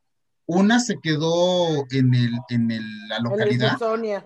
Ujú. una se quedó en el Smithsoniano, creo que dos se fueron a los, a los estudios. Y una se la Y es- quedó el policía que la está, Que, que, que- vigilaba cuidaba, la vigilaba. Y, y dicen ahí las malas lenguas que le han ofrecido, pero sí, el varísimo es que esa no otra vez, eh, otra vez, si es una banca de un grupo de cinco en las que una está en el Smithsoniano, o sea, ya, ya le vas dando el valor histórico este, de, de lo que es, ¿no? Claro. E incluso, bueno, creo que todos sabemos que la película en cualquier ranking está entre las mejores, las Ujú. mejores 100, las mejores tal, tal, tal, tal. Pero fíjate que a mí me gustó una... Digo, antes de que sigas, eh, tuve la oportunidad eh, de ir a- a- Smithsonian, al de la historia de, de- Museo de, de Historia Americana, y ahí está la, la banca. O sea, sí ah, mira, ahí. yo, yo, yo no, no tuve la oportunidad de, en Washington de ir a ese, pero fíjate que sí me di cuenta de, o sea, cuando tú estás viendo el, el meeting ahí en el, al pie del monumento a Lincoln, dices, bueno, ¿en qué cabeza cabe tratar de hacer un meeting cuando tienes un cuerpo de agua que te estorba? O sea, ¿por qué quieres juntar gente cuando tienes ese principal estorbo? Pero si has tenido la oportunidad de ir y pararte ahí abajo de, de- del monumento a Lincoln, es, es todo el valor. Porque ahí fue el discurso de este Martin Luther King. Martin Luther King, o sea, es, pero sin De tener hecho- ese con... Ajá, dale, dale. Termina. No, bueno, nada más rápido. Hay una placa justo en las escaleras donde dice I had a dream. Ajá. Martin Luther No, no, no. King. Ajá. O sea, es que cuando te paras, aparte yo tuve la fortuna de visitarlo de noche, que el mármol en la oscuridad hace un contraste increíble, pero tú ves la película o ves, ves las grabaciones de los discursos de Martin Luther King y demás y dices, ¿en qué cabeza cabe juntar gente donde te estorba un cuerpo de agua? O sea, si en la misma zona podían haberse cambiado de lugar y podías meter un chorro de gente, donde hacen la toma de protesta a los presidentes, que está todo el pasto ahí Es para está meter... desde el Capitolio Ajá, hacia el desde el Capitolio. está todo Pero libre, el puro signifi- el significado que tiene hablar con Abraham Lincoln allá atrás, si es como de, de wow, o sea, te- ah, ah, bueno, yo me sentí como Homero Simpson cuando llega y que aparte Lincoln le contesta y están platicando, y- o sea, tiene todo el significado porque a nivel logístico, a nivel tener un meeting, no tiene lógica el, el cuerpo de agua ahí. Ajá, exacto. Es más, Jenny, para, para llamar la atención de Forrest, se tiene que meter al cuerpo de agua.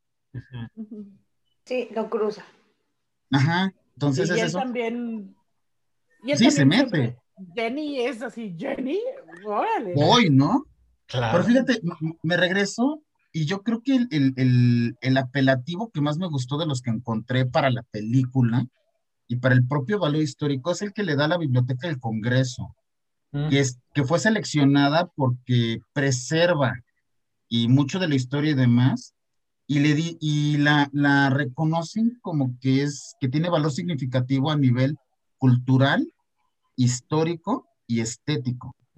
O sea, sí fue, sí estás viendo que tiene un, un gran peso, pero que cuando lo ves a posteriori, Claro. porque ya cuando, cuando este, Pops y Ale estuvieron mencionando la cantidad de gente que rechazó los papeles, pues sí, antes, y, y te hacían llegar un libreto y decías, este, no, pues no voy a interpretar un estúpido y, y, y- y demás, y sin embargo, el peso que tiene y todo lo que hemos hablado del, del, del, del parteaguas o de, de la piedra icónica que resulta la película, ¿no? Sí. O sea, acabó en el Smithsonian una banca de parque. Ah, y O sea, aparte, aparte ni siquiera es este de, de concreto ni de madera como se ve, o sea, era, era de fibra, son de fibra las bancas, no son Es- es- es- bancas este, hechas así como se ve en tu fondo, o sea, con, con el concreto a los lados y, la- y las maderas, ¿no? Es, es de, es de pura Es fibra. parafernalia de película, ni siquiera es una banca de parque. Ajá, Sí, ¿no? Es, este, es un prop de película.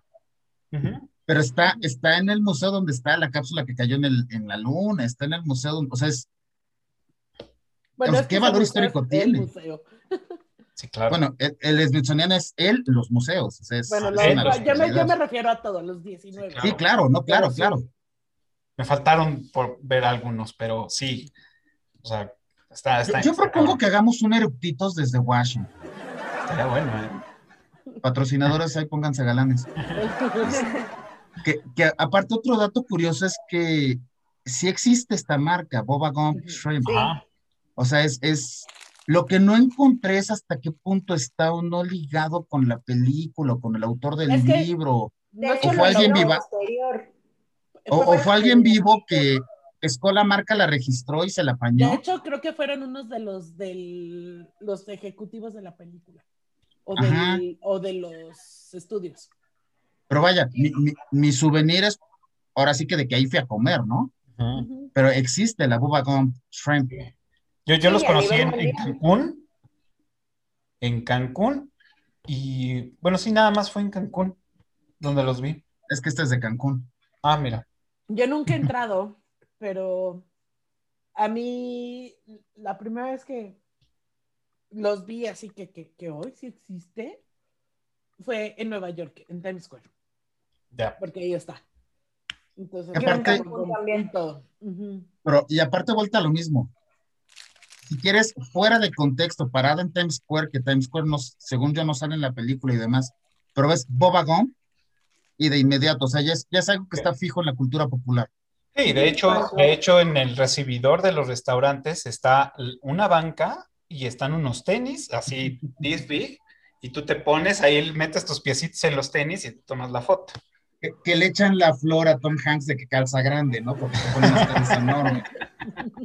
Bueno, de dato curioso, en el show de Graham Norton, cada vez que está hablando de, de Forrest Gump y todo, dice que su cuerpo nunca ha estado mejor, más que cuando hizo Forrest Gump, obviamente, de todo lo que corría, de todo el ejercicio, y que su esposa es la etapa de su cuerpo que más le había gustado siempre. Así de, deja la película, quiero verte. Así estás bien bueno ahorita.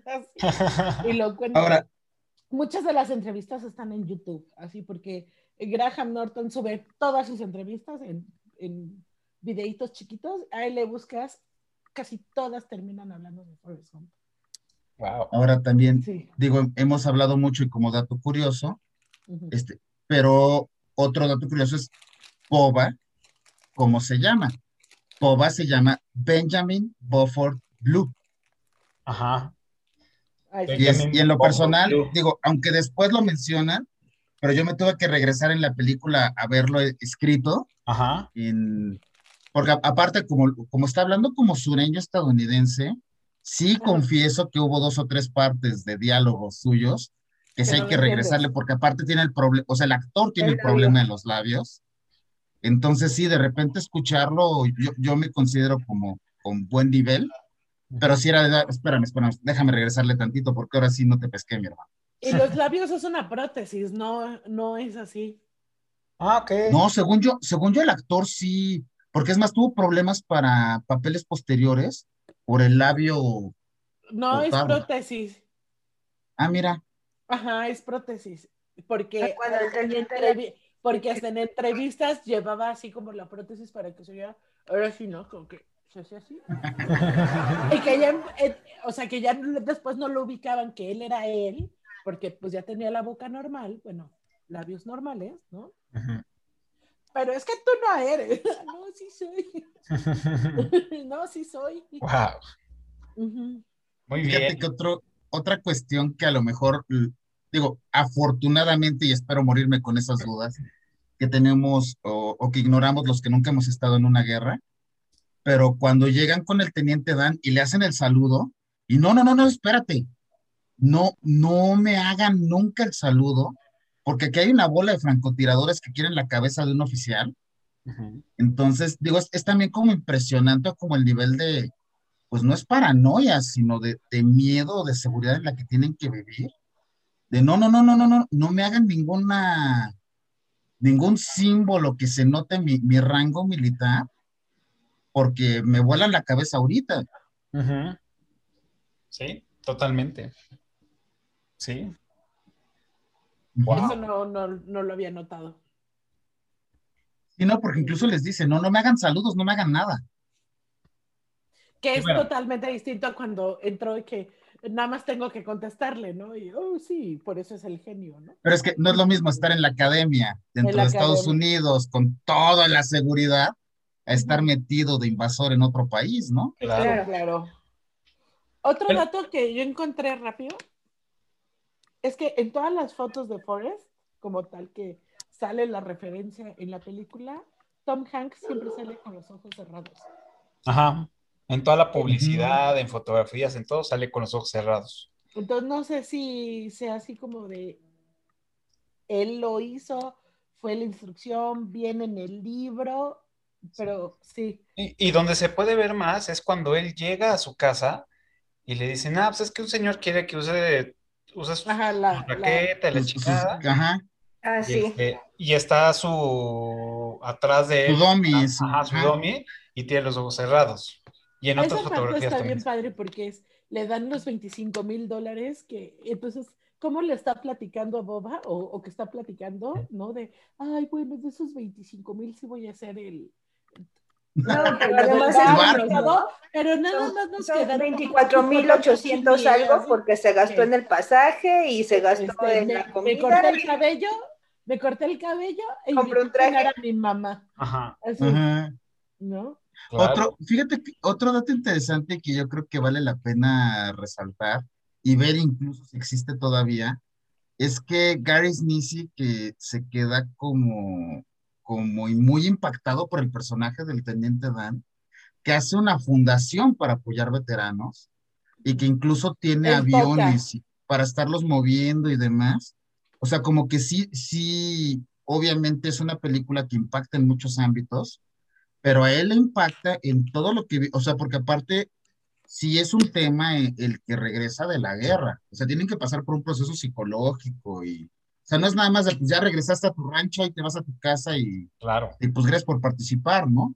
Y lo ves en el propio Teniente Dan, de, de ser un homeless en, en Nueva York, a la persona que se presenta en la boda de Forrest Gump, Ah, es sí. como un, un margen, una baraja de, de personalidades, porque pues sí, no, no No, es... y además no- de superar y de superar traumas, porque él es súper despectivo porque esta bola de amarillos, ¿no? O sea, Ajá, o sea, es- cómo, cómo se refiere a los vietnamitas, así de estos amarillos y la sorpresa de que llega con una chica asiática y que es su, Que es su pareja. y que es su prometida, ¿no? O sea, no nada su pareja, me voy a casar, ¿no? Y todo. Sí, Y- o sea, y- pero es, es- Ajá, dale, dale, dale. No, no, y, y- y a lo que me refiero de todo lo que es, porque bien dices, no nada más es solo regresar y, ay, ya no pasó nada, ¿no? No, claro que no. Él venía así de, de todo, porque no me dejaste morir para morir como toda mi familia, ¿no? Y luego vivir con que yo ya no tengo pies, ya no tengo piernas, ¿no? Soy un inválido, soy nada, ¿no? Entonces dice, Él se consideraba disfuncional. Ajá. Totalmente. Y que nada más era alcohol, alcohol, alcohol, alcohol, alcohol. Entonces, Ah. También, él es una parte que también saca lo positivo de Forrest, en el sentido de también darle una- un Sí, sentido pero a ¿cómo- todo lo que ha hecho y para bien. O Cómo sea, se burla incluso de Forrest cuando le dice que va a ser el capitán de un barco camaronero y le dijo, "Ay, si el día que tú seas capitán de un barco camaronero, yo soy tu... tu, tu piloto, tu segundo, pues. Ajá. No, Y que le dice, pero no te voy a decir señor. Ajá. Ajá. Y, y ya cuando lo consigue Forrest, que llega el teniente Dan y es así de, ay, no, no, ¿cómo no puede ser posible. Y todo lo que logra el teniente Dan a través de los logros de Forrest también es muy... Pues es que es la calma que él necesitaba, o sea, era la, Es- como es- la es pelea, el- el- de- con la pelea a su destino, ¿no? Así de- Claro. e- era la Ah. manzalocos que necesitaba. Ah, Y algo, algo interesante que es eh, como un poquito saliéndose de la película, pero es el día que tú seas dueño de un barco camaronero, vamos a ser astronautas. Corte A, película- vete a Apolo 13. ujú. Y, y bueno, eh, eh, Gary está en, en la, en Houston y. Tom Hanks Tom- está en el espacio. Exacto. O sea, es- E hicieron una no- tercera película juntos también, la, Ajá. de, la de Green Mile. pero no es, no es Ah, así no. como, Él es, no, no creo que haya sido de vamos a continuar el comentario de Forrest Gump, pero se dio. Ajá, se dio exacto. Qué chistoso. Y bueno, y como última escena, este, bueno, que llega el teniente Dan con, con prótesis y, y vemos que, que se casa Forrest Gump con, con, con, con Jenny y es el único que está de pie. Ajá. Entonces dices, bueno, Porque aparte está, está orgulloso de sus piernas, está Ah. de, mira, sí. titanio. de titanio. ha pasado tan mucho tiempo sentado. en, porque esta hace referencia, ¿no? Que de lo que usan en, el- en la NASA y todo eso. Bueno, ahí- no me acuerdo cómo hace la frase, pero que es Ahí- tecnología ahí- de punta. Aviso, es un chiste bobo e inocente, pero que va un niño saliendo de ver Apolo 13 y le dice a su mamá, mamá, ya entendí por qué fallaron las cosas. ¿Por qué? Porque Forrest Gump iba manejando. Oh.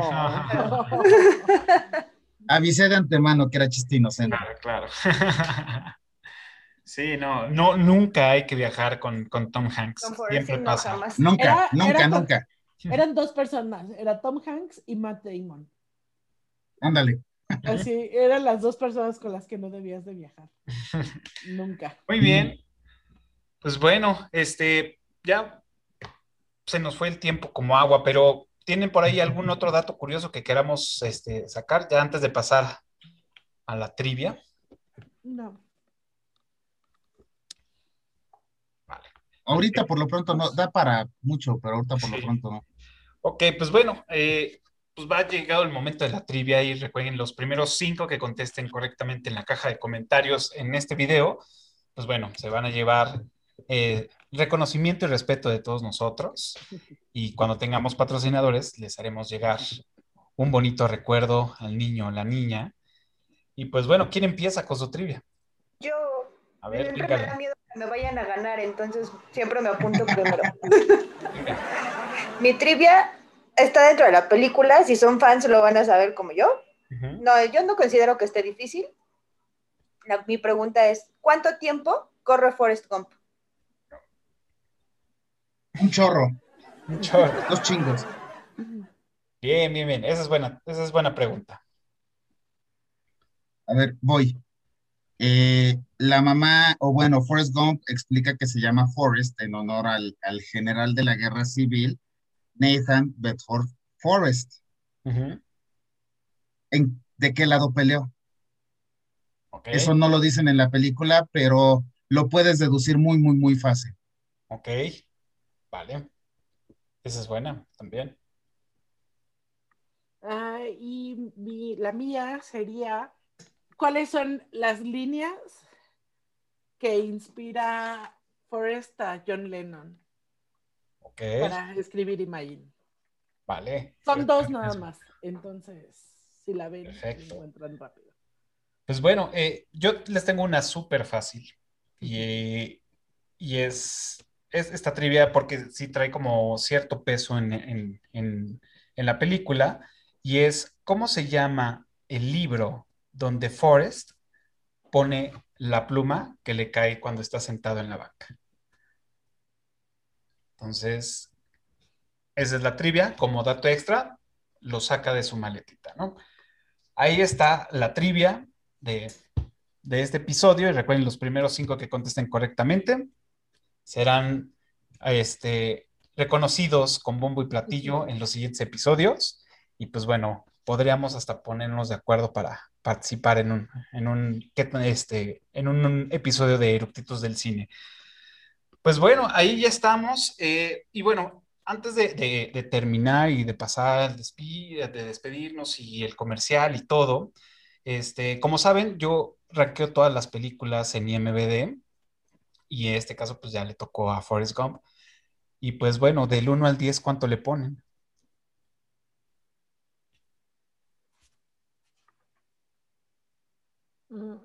Eh, voy. Eh, como se ha visto en los otros capítulos, yo soy un barcazo. Y la verdad me gusta mucho y considero que es buena historia, buenas actuaciones, bien llevada, la línea de humor está muy bien balanceada, la música está bien escogida, visualmente está bien hecha, se arriesgaron tecnológicamente, le doy el 10. Ok. Yo también le doy 10 y no tengo nada más que agregar a lo que dice Memo, estoy totalmente de acuerdo. Y eso es todo lo que tengo que decir. Y todo lo que tengo que decir al respecto. Muy bien. Yo también le doy 10. Eh, como lo había mencionado, en el 94 fueron unas, unas películas impresionantes, porque también al mismo tiempo esta compitió contra Sueño de Fuga, que en lo personal a mí me gusta muchísimo. Peliculón también. que se me hace muchísimo mejor película e historia que Forrest Gump, pero al final del día es icónica por todo lo que ya hemos platicado. Ujú. Pero sí, o sea, se merece su 10 aparte. O sea, no, no está peleado que porque la otra me guste más. Y yo me acuerdo que yo decía, como los efectos especiales, yo primero vi la máscara antes de ver Forrest Gump. Ok. Entonces, en la, en la terna para los Óscares de efectos visuales, pues está Forrest Gump, bla, bla, bla, y la máscara. Entonces, también la, la máscara es muy innovadora en cuestión de, Claro, de efectos, claro. ¿no? Pero ya cuando la ves, todo lo que hicieron para Forrest Gump, dices, ah, no, sí. sí, ya, ya, sí está increíble la máscara y todo lo que quieras. Claro. Lá- Lástima que tuvieron que competir, porque a lo mejor si hubieran estado en años diferentes, o sea, la máscara también merece un chorro, pero lástima que tuvo que competir contra Forrest Gump. Ujú. Esa- Sí. No, o sea, es- son muchas que dijeron cómo van contra Forrest Gump, ¿no? Porque Ujú. pues también fue el año de Pulp Fiction, ¿no? Entonces también. Es, es de esos años injustos. Sí. Claro, claro, claro, claro. Muy Pero bien. bueno, Yo, sí, 10. yo le puse 9 a esta película. Em, sí, o sea, todo lo que tiene es grandioso, pero una, no es, no es mi género favorito. Dos, sí me quedan muchas cosas sueltas y más por el tema de, de, de Jenny, de Jenny.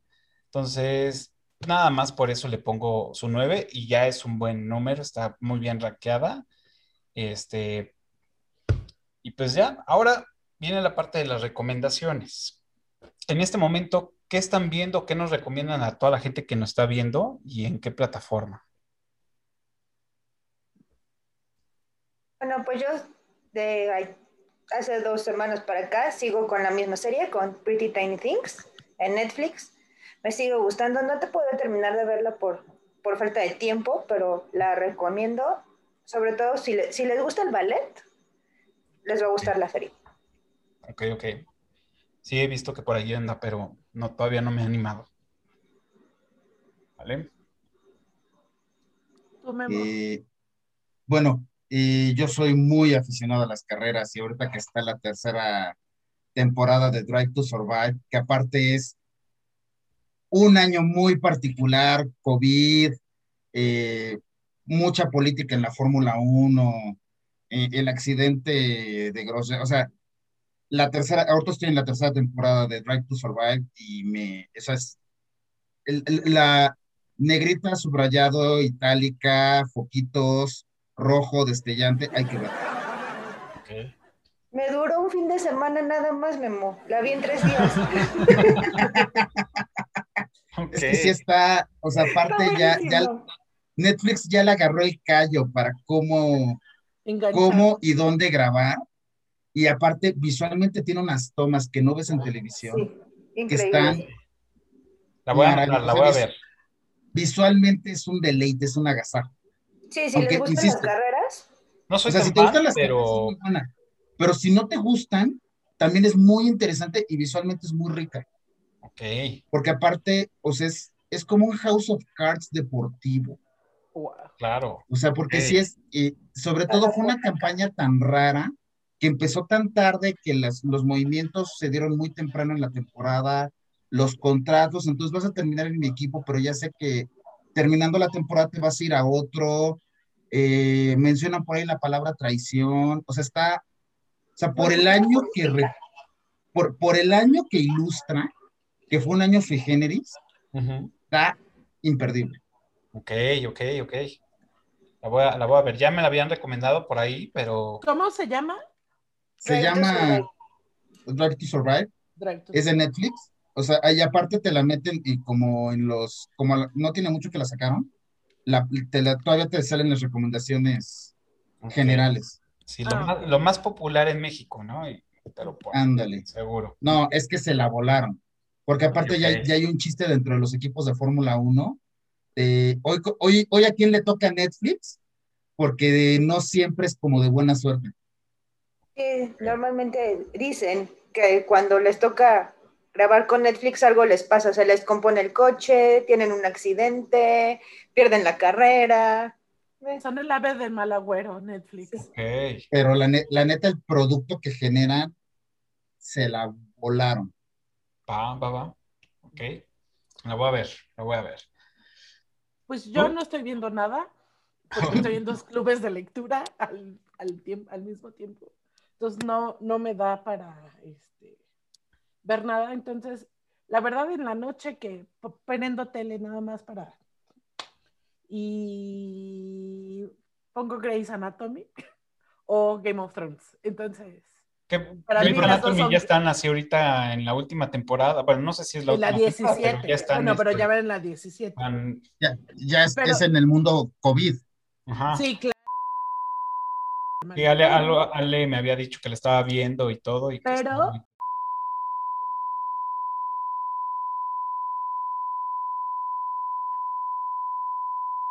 te, voy a, te- te voy a tener, te voy a tener que mutear porque ahí sí ya, ahí sí, sí podría ser responsable de ese spoiler.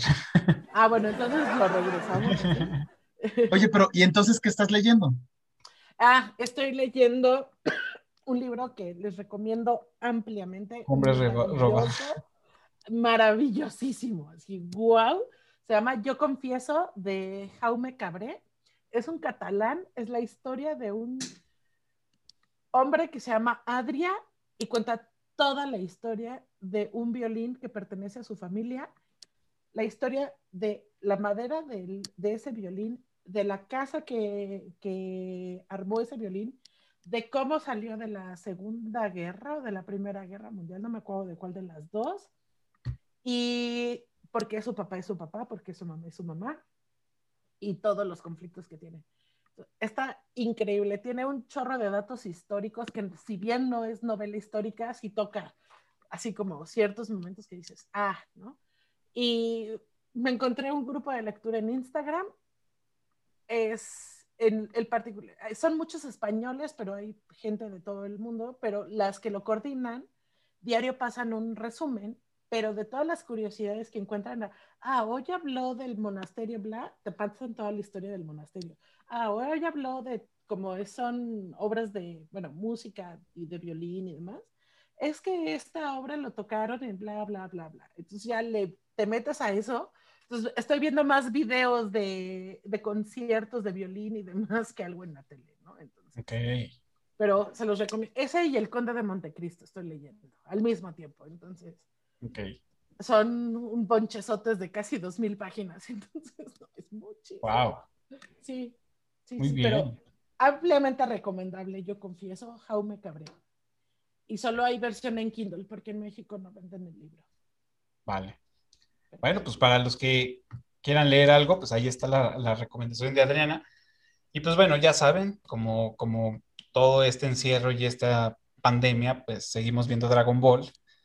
Este, estamos en Dragon Ball Z y, no, digo, Dragon Ball Super y vamos en el episodio 120 y tantos. Ya estamos muy cerca de, de acabar ya la saga, ya después nuestros fines de semana serán tristes y oscuros. Bueno, ya, ya anunciaron que Sailor Moon va a Netflix, ¿eh? entonces creo que ya regresó. No, de hecho, creo que Ale quiere, quiere que empecemos a ver Sailor Moon. Entonces, bueno. O, o seguramente alguna otra de caricatura de estas viejitas. Este, Candy Candy está completa en YouTube. No, Candy Candy no. Paso. Tengo unos amigos que ven Naruto, que también son como pinche mil episodios. Ah, sí, Naruto.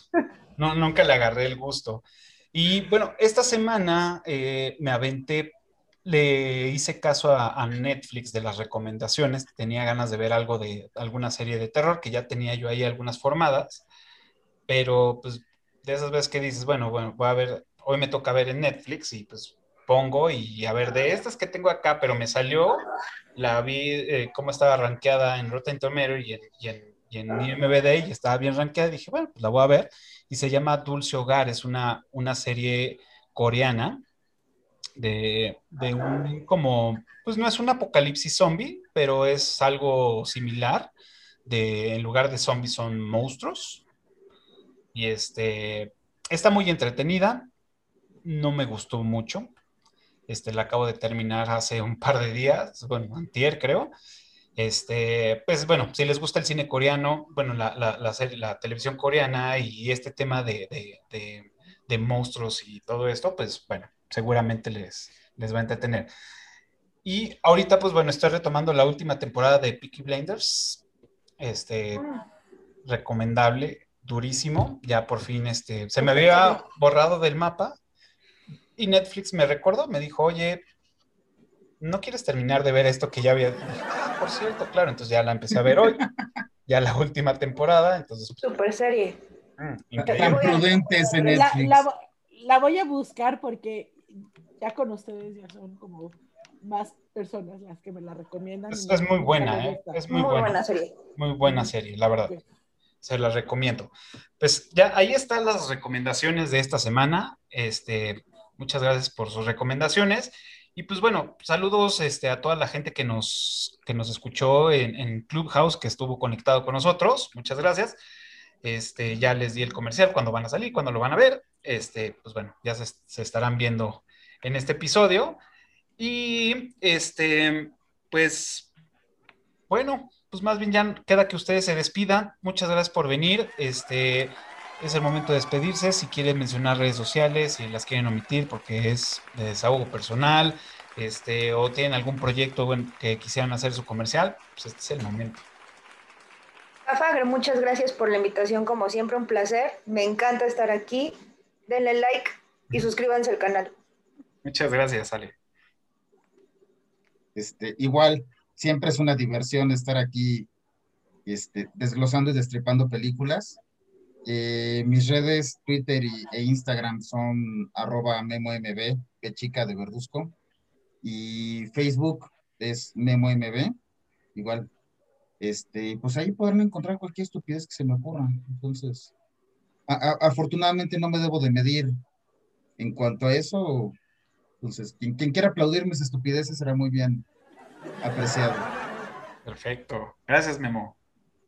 Yo agradezco la invitación. Fue mi primera vez, primero de varios, espero. Eh, lo disfruté muchísimo y más porque me di en la tarea de ver con más detalle una película que ya me gustaba mucho, entonces la vi dos veces en cuestión de tres días, pero me gustó la experiencia. Espero repetir pronto y gracias por... Y además, Ale y Memo, así súper agradable compartir con ustedes. Muchas gracias.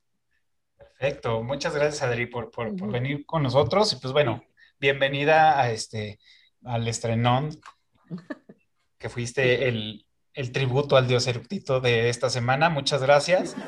Y pues bueno, ahí viene el comercial, rapidísimo. Este, recuerden que nos pueden seguir en todas las redes sociales como Eructitos del Cine. También pueden escuchar este episodio y cualquier otro en su plataforma favorita de podcast, iTunes, Spotify.